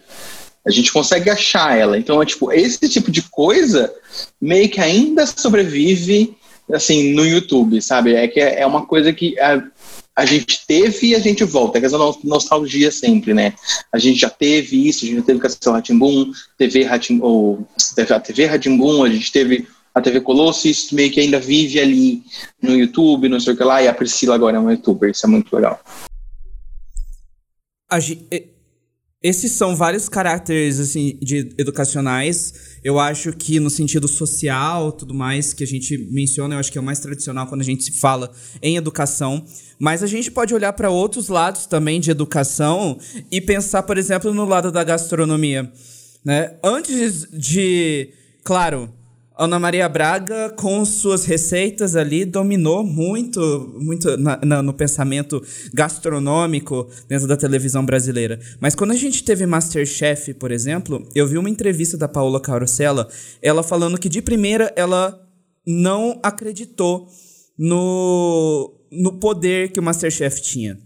Então ela foi assim, sem dar muito, muita credibilidade. E depois ela disse que ela viu ao longo das temporadas as pessoas em casa mudarem hábitos alimentares para hábitos alimentares muito mais saudáveis é, por causa do programa. Então as pessoas evitarem alimentos processados porque elas queriam ir lá e preparar o alimento em vez de comprar ele enlatado, encaixotado, sei lá, ensacado pronto, né? Que as pessoas queriam ir lá e preparar uma massa fresca que vai dois ingredientes, é trigo e ovos, é, em vez de ir lá no supermercado comprar um pacote de massa que talvez viesse com muito mais ingredientes, talvez nocivos para a saúde.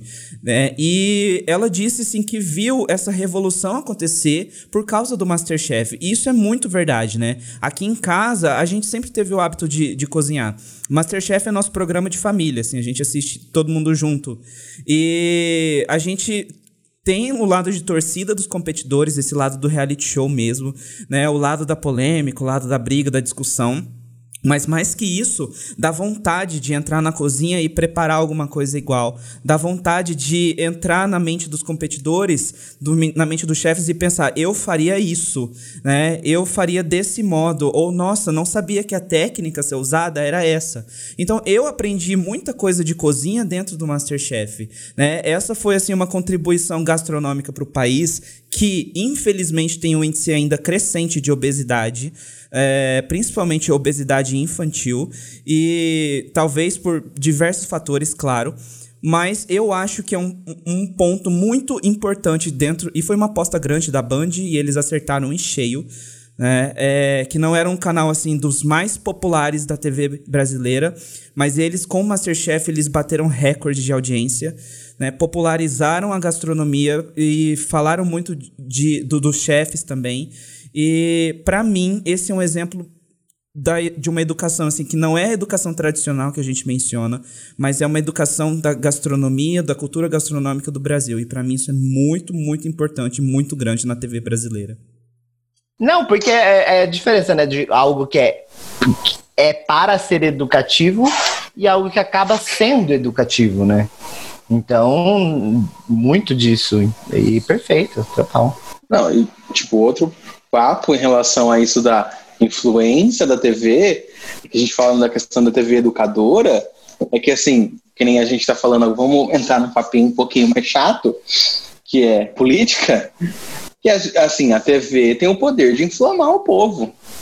Se, a, se, se, o povo, então, até 2012, começo de 2013, estava infeliz com a política do Brasil, a televisão, com suas grandes né, matérias e falando e não sei o quê, tem, teve o poder de mandar o povo para rua e a gente teve impeachment de uma presidente sabe? Coisa que a gente não tinha há muito tempo, desde o Collor aconteceu isso, sabe? Então, é esse, essa coisa, sabe? É, é, é, a gente vê e aí vem essa outra questão. A gente cresce com a TV, a gente aprende com ela, mas a gente também aprende a questionar ela também depois, sabe? Ao mesmo tempo, ah, por que a Rede Globo naquele momento fez aquela, aquela campanha que informou o povo para a rua naquele momento? O que está acontecendo agora, sabe? Por que, que a gente tem um outro presidente que é totalmente contra a imprensa e aí ataca muito a questão da Rede Globo e aí a gente tem a Rede Globo fazendo os ataques também contra ele, vira aquela briga sabe? E aí a gente vê, mas ao mesmo tempo a gente que antes assistia a Rede Globo ou qualquer outro canal, mas a gente fala simplesmente da Rede Globo porque é a maior que tem, é a maior audiência do Brasil até hoje ainda é a Rede Globo. É, a gente vai falar, mas por que, que a Rede Globo está fazendo isso? Qual que é o interesse da Rede Globo?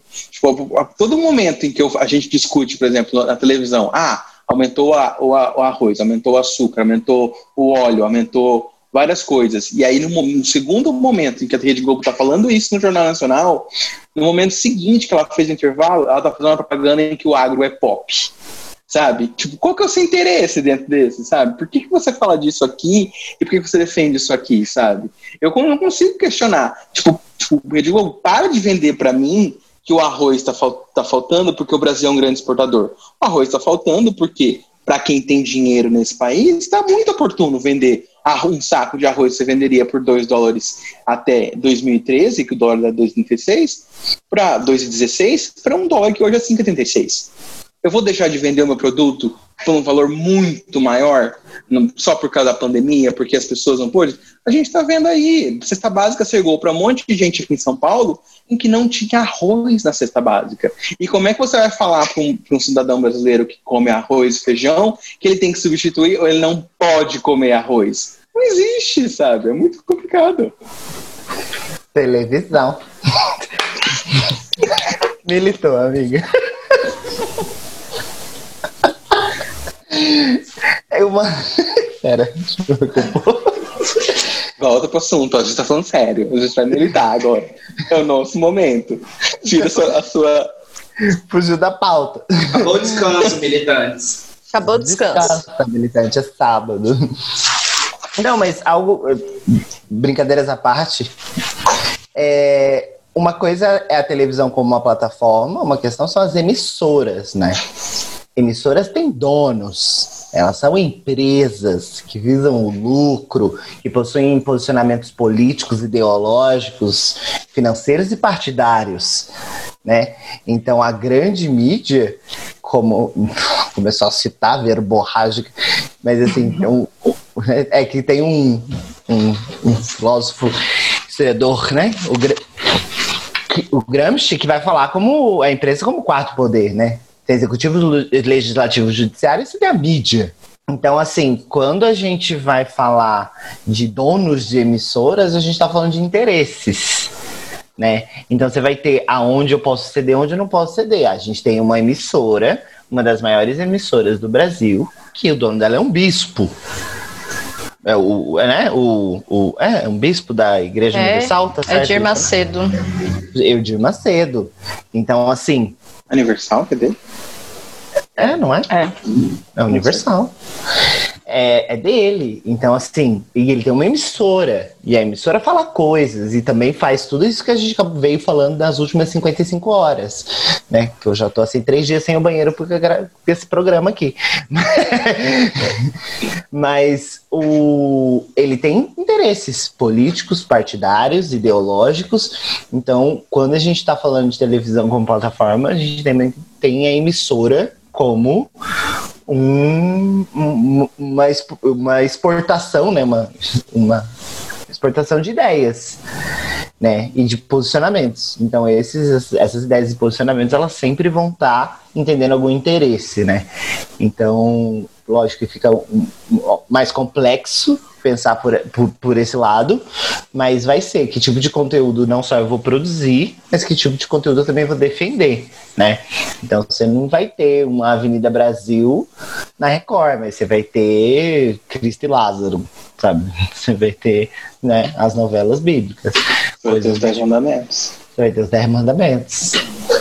E aí essa, essa, essa, esse fator, esse elemento, né? Essa realidade que existe quando a gente fala de televisão, a gente fala também dos donos, né? Esse tempo atrás, alguém se meteu lá, um, marinho se meteu num, num problema lá com o governo. Então.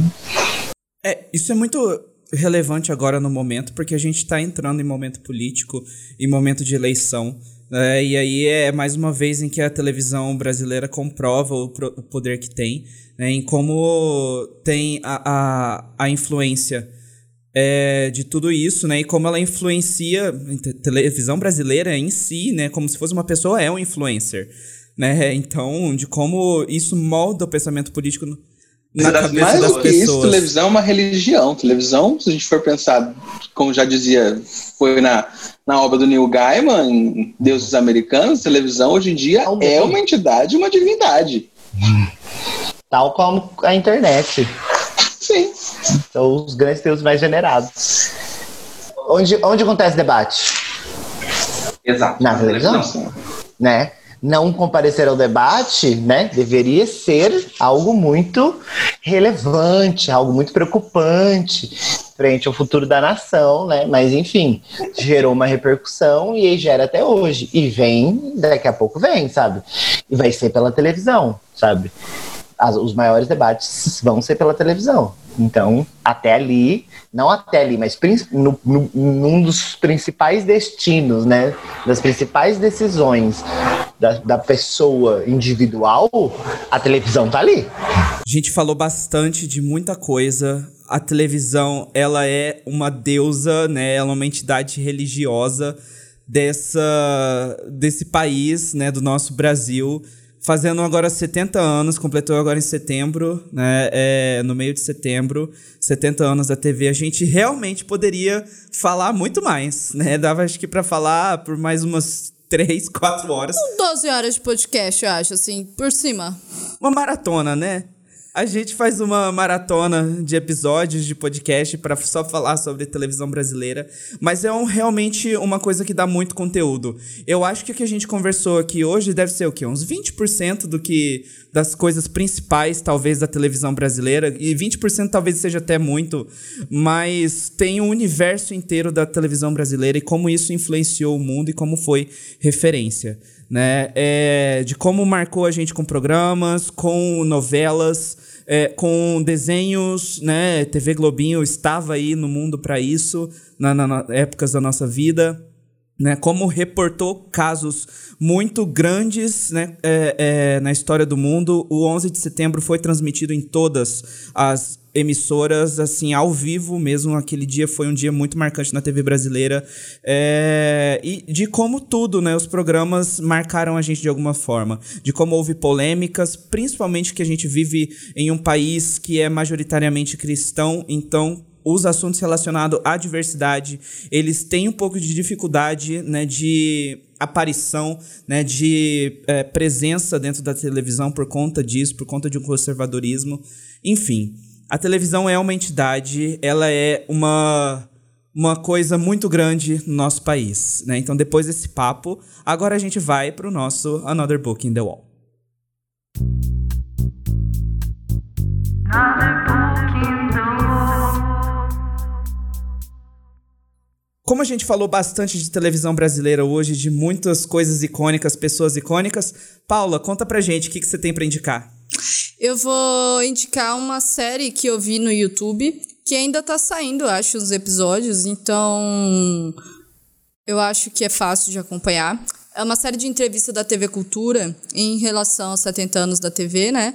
Eles estão entrevistando personalidades e é uma série que chama Campeões de Audiência. Então, tem, tipo, sei lá, eu vi Suzana, eu assisti da Suzana Vieira, né? Mas tem mas tem, tipo, Washington Oliveto, que faz parte da mídia publicitária da TV durante muito desses anos, né? Tem vários jornalistas importantes e tudo. Então, eu acho uma coisa interessante para assistir em relação ao tema. E também é uma série da Globoplay que chama Nada Será Como Antes. Eu acho que são 12 episódios. É, ela conta a história a partir da chegada da TV no Brasil né, da primeira televisão no Brasil na década de 50 e aí vai destrinchando as histórias para cada personagem, né? Obviamente é uma ficção, porém ah, não é os personagens Assis Chateaubriand, exatamente, mas a história é a história da televisão brasileira. Né? Eles só mudam os nomes dos personagens e algumas colocam histórias fictícias dentro para dar uma série de 12 episódios, né? Mas tem Bruna Marquezine, tem Débora Falabella, Murilo Benício, então é uma série bem legal de assistir. Tá, então eu vou indicar aqui. Eu, diria, eu queria indicar um livro, mas acho que eu vou eh, indicar um escritor. Porque os dois livros que eu quero falar são dele, que é o Chico Felice, que ele é um jornalista, escritor. Ele era, fazia, era, ele era do BuzzFeed, ele fez muito para o BuzzFeed, agora ele, ele fez coisa para a Folha de São Paulo e fez dois livros. Um dos livros dele foi um que eu, que eu citei aqui, que é o Mulher Maravilha, que é uma biografia da Elke Maravilha. Ele, infelizmente, é um livro que ele só existe em audiobook, que ele, é um, ele foi um livro que foi feito pro Storytel, que é um, um aplicativo de audiobook. É, dá para ver, dá para ouvir o livro rapidinho, ele só tem 11 capítulos, é muito tranquilo. Então dá para você usar os 30 dias de graça do Storytel para você ouvir ele, não tem problema nenhum, não precisa pagar. E, e, ele também fez um livro que eu também terminei de ler, esse eu vi no eu, eu li ele pelo Kindle no e-book, que é sobre chamar a casa e fala um pouco sobre a questão do, do João de Deus. A gente está falando muito de religião, a gente falou de televisão, a gente teve o grande caso no final de dezembro de 2018, eu acho que foi, que é a, no Conversa com Bial a gente teve grande revelação de todos os casos de abuso sexual que o João de Deus fez dentro da casa. Da casa João Inácio, João Inácio de Loyola, que ficava lá na, em, na cidade onde ele atendia os seus seguidores. Então, são dois livros do Chiflete, um sobre a Maravilha, que vai falar muito sobre a TV, vai falar muito sobre o Brasil naquele começo, como é que funcionava a televisão, bastidores, e sobre a casa, que vai falar sobre esse grande episódio, não só da televisão brasileira, mas da história do Brasil, que fala um pouco sobre o João de Deus. Minha indicação tem nada a ver com o tema. Não, brincadeira. É, de certa forma tem. Eu vou indicar a série que eu terminei, acabei de terminar de ver, que é o Bom Dia Verônica, uma série brasileira do Netflix. E assim, muito boa, uma produção incrível. E assim, de certa forma tem a ver com o tema, porque principalmente a gente fala muito, eu principalmente gosto de falar muito e de sempre voltar na tecla de consumir coisa brasileira, sabe? De valorizar coisas regionais, de valorizar produções regionais e principalmente de valorizar é, a, a, televisão brasileira, de certa forma. Netflix Brasil não é televisão, serviço de streaming, obviamente, mas a gente conheceu os atores na televisão, sabe? São atores de televisão. Edu Moscovis, Camila Morgado, Tana Miller, que são os personagens principais, e fala sobre a história, conta a história e a investigação de um serial killer, mas em paralelo a uma relação abusiva, é, muito machista e violência doméstica que a personagem da Camila Morgado sofre é, na mão dele. Então, assim, muito legal. Uma série incrível, baseada em livro, e eu acabei de assistir e é muito boa. Recomendo. Sensacional. Esse programa foi bastante legal de se fazer. E foi um episódio muito, muito, muito bom mesmo. A gente poderia realmente falar mais sobre isso. E acho que, inclusive, se for falar sobre a TV brasileira, rende um podcast inteiro só sobre o tema, né? Que é, é extremamente rico. Né, no, o assunto é muito amplo. Queria agradecer muito você, Francis, você, Johnny, por terem topado esse convite, terem aceitado isso. E, meu Deus, contribuído assim demais, demais, demais, né? Que é, é, apesar de vocês não serem, sei lá, pós-doutores formados em produção televisiva, né? É, vocês também são. Dessa geração que foi educada. A gente é formada em telespectadora. Sou formada em Manuel Carlos, eu sou formada em Bang Wolf Maia, tablado. eu sou formada na novela das sete, entendeu? Cadê meu meu, uh, uh, do tempo lá, Paula, nossa novela. Além do Tempo, a melhor novela que a Globo já fez na vida dela. Chama Além do Tempo. Não, gente, eu que agradeço o convite. Somos, assim, ávidos espectadores, tele, telespectadores. Eu lembro que eu aprendi a falar telespectador na televisão. Nem sabia que essa palavra existia. Lembra da Maísa tentando falar telespectadores? é, mas Qualquer coisa chama aí, né? Não sei se deve mais cinco horas de podcast, talvez não. Talvez. A gente fala mais que o Homem da Cobra? Fala. Mas, assim, é, adoro muito o podcast de vocês, a iniciativa de vocês. Somos amigos há muito tempo e qualquer coisa. Beijinhos, beijinhos. Tchau, tchau. ah, eu também. Muito obrigado, gente, por, por poder fazer esse podcast. Foi muito divertido, foi muito gostoso, um assunto que rende muito se deixar, porque a gente é telespectador assíduo da televisão brasileira, a gente cresceu com isso, como disse o, o John, ela foi nossa babá. Então, é, valeu por tudo. O podcast tenho certeza que vai continuar sendo incrível, assim, a gente vai... Se faltar pauta, pode chamar a gente, que a gente fala de qualquer coisa, não tem problema, entendeu? Então... Fala de qualquer coisa por horas. Qualquer coisa por horas. Joga um tema na mesa, a gente faz tipo roleta, assim, ó. Roda, joga um tema roda, a roda. faz. É. Roda, roda de Jequiti. A gente acontece tema... na hora. Tem letra A sim, Silvio. Tlim, tlim. ok, a gente vai demorar um pouquinho mais no agradecimento, vai ser mais meia hora de podcast. Mas, gente, obrigado. Beijão. Vocês. Amo vocês. E Campo Grande ouça, gente, Campo Grande. Presta atenção. Olha o podcast Melhor, bem feito, bem, bem cuidado, bem editado. Vamos consumir essa mídia, vamos prestar é. atenção no que está acontecendo. Pelo amor de Deus, para de reclamar e vai ouvir um, uma produção regional. É.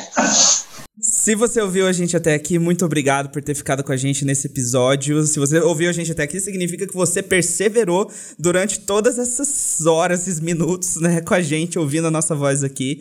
É, isso significa que se você chegou até aqui, você tem que compartilhar com as pessoas, né, com seus amigos, compartilhar com a sua família, principalmente porque todo mundo consumiu te televisão brasileira pelo menos uma vez na vida, mesmo essas crianças de hoje, né? Então compartilha por aí, manda no Bom Dia da Família, manda para os seus tios e avós que viram viram a TV surgir, né? Então manda para essa galera aí também. Se você é de Campo Grande, Mato Grosso do Sul, você pode conferir o nosso outro podcast chamado 06cast. 06cast por extenso, você vai ouvir as, as, tudo que a gente tem em Campo Grande, Mato Grosso do Sul.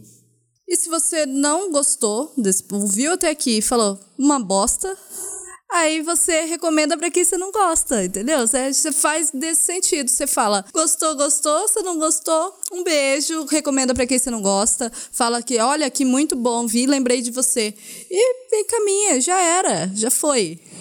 É, se você quiser, se você quiser, não, você tem obrigação. Segue a gente nas nossas redes sociais, Revomarketing, né? No Instagram, você pode seguir a gente também no, no Twitter. E também mandam um e-mail pra gente, pode mandar no nosso Gmail, revomarketing. Mentira, errei o e-mail, não é esse e-mail. esse é o e-mail também. Se você quiser mandar um e-mail pra gente, manda no birrevopod... Birrevopod? Jesus, gente. Esquece e-mail, casa postal. Tipo, casa postal. Caixa postal, esquece e-mail. Ai, gente, manda na nossa ca... Exato. Manda, caixa não manda e-mail, 01308. manda mensagem no, no, no Instagram. Se não quiser, não for a época do Instagram, você manda uma caixa postal e tá tudo certo. O telegrama a gente recebe aqui e lê as cartinhas no final do programa. Peraí, eu preciso falar desse e-mail que eu errei até agora. Se você quiser, manda um e-mail pra gente em birrevopod.gmail.com. Birrevo, que é o nome desse podcast, pod, de podcast, arroba gmail.com. Então, muito obrigado por isso, hoje, vocês dois que aceitaram esse convite. Nas palavras de uma competidora de um reality show icônico nesse, nesse país, nessa televisão brasileira, bichas, vocês foram destruidoras mesmo. Então, muito obrigado pela participação de vocês. Obrigado para quem ouviu e até a próxima. Até a próxima.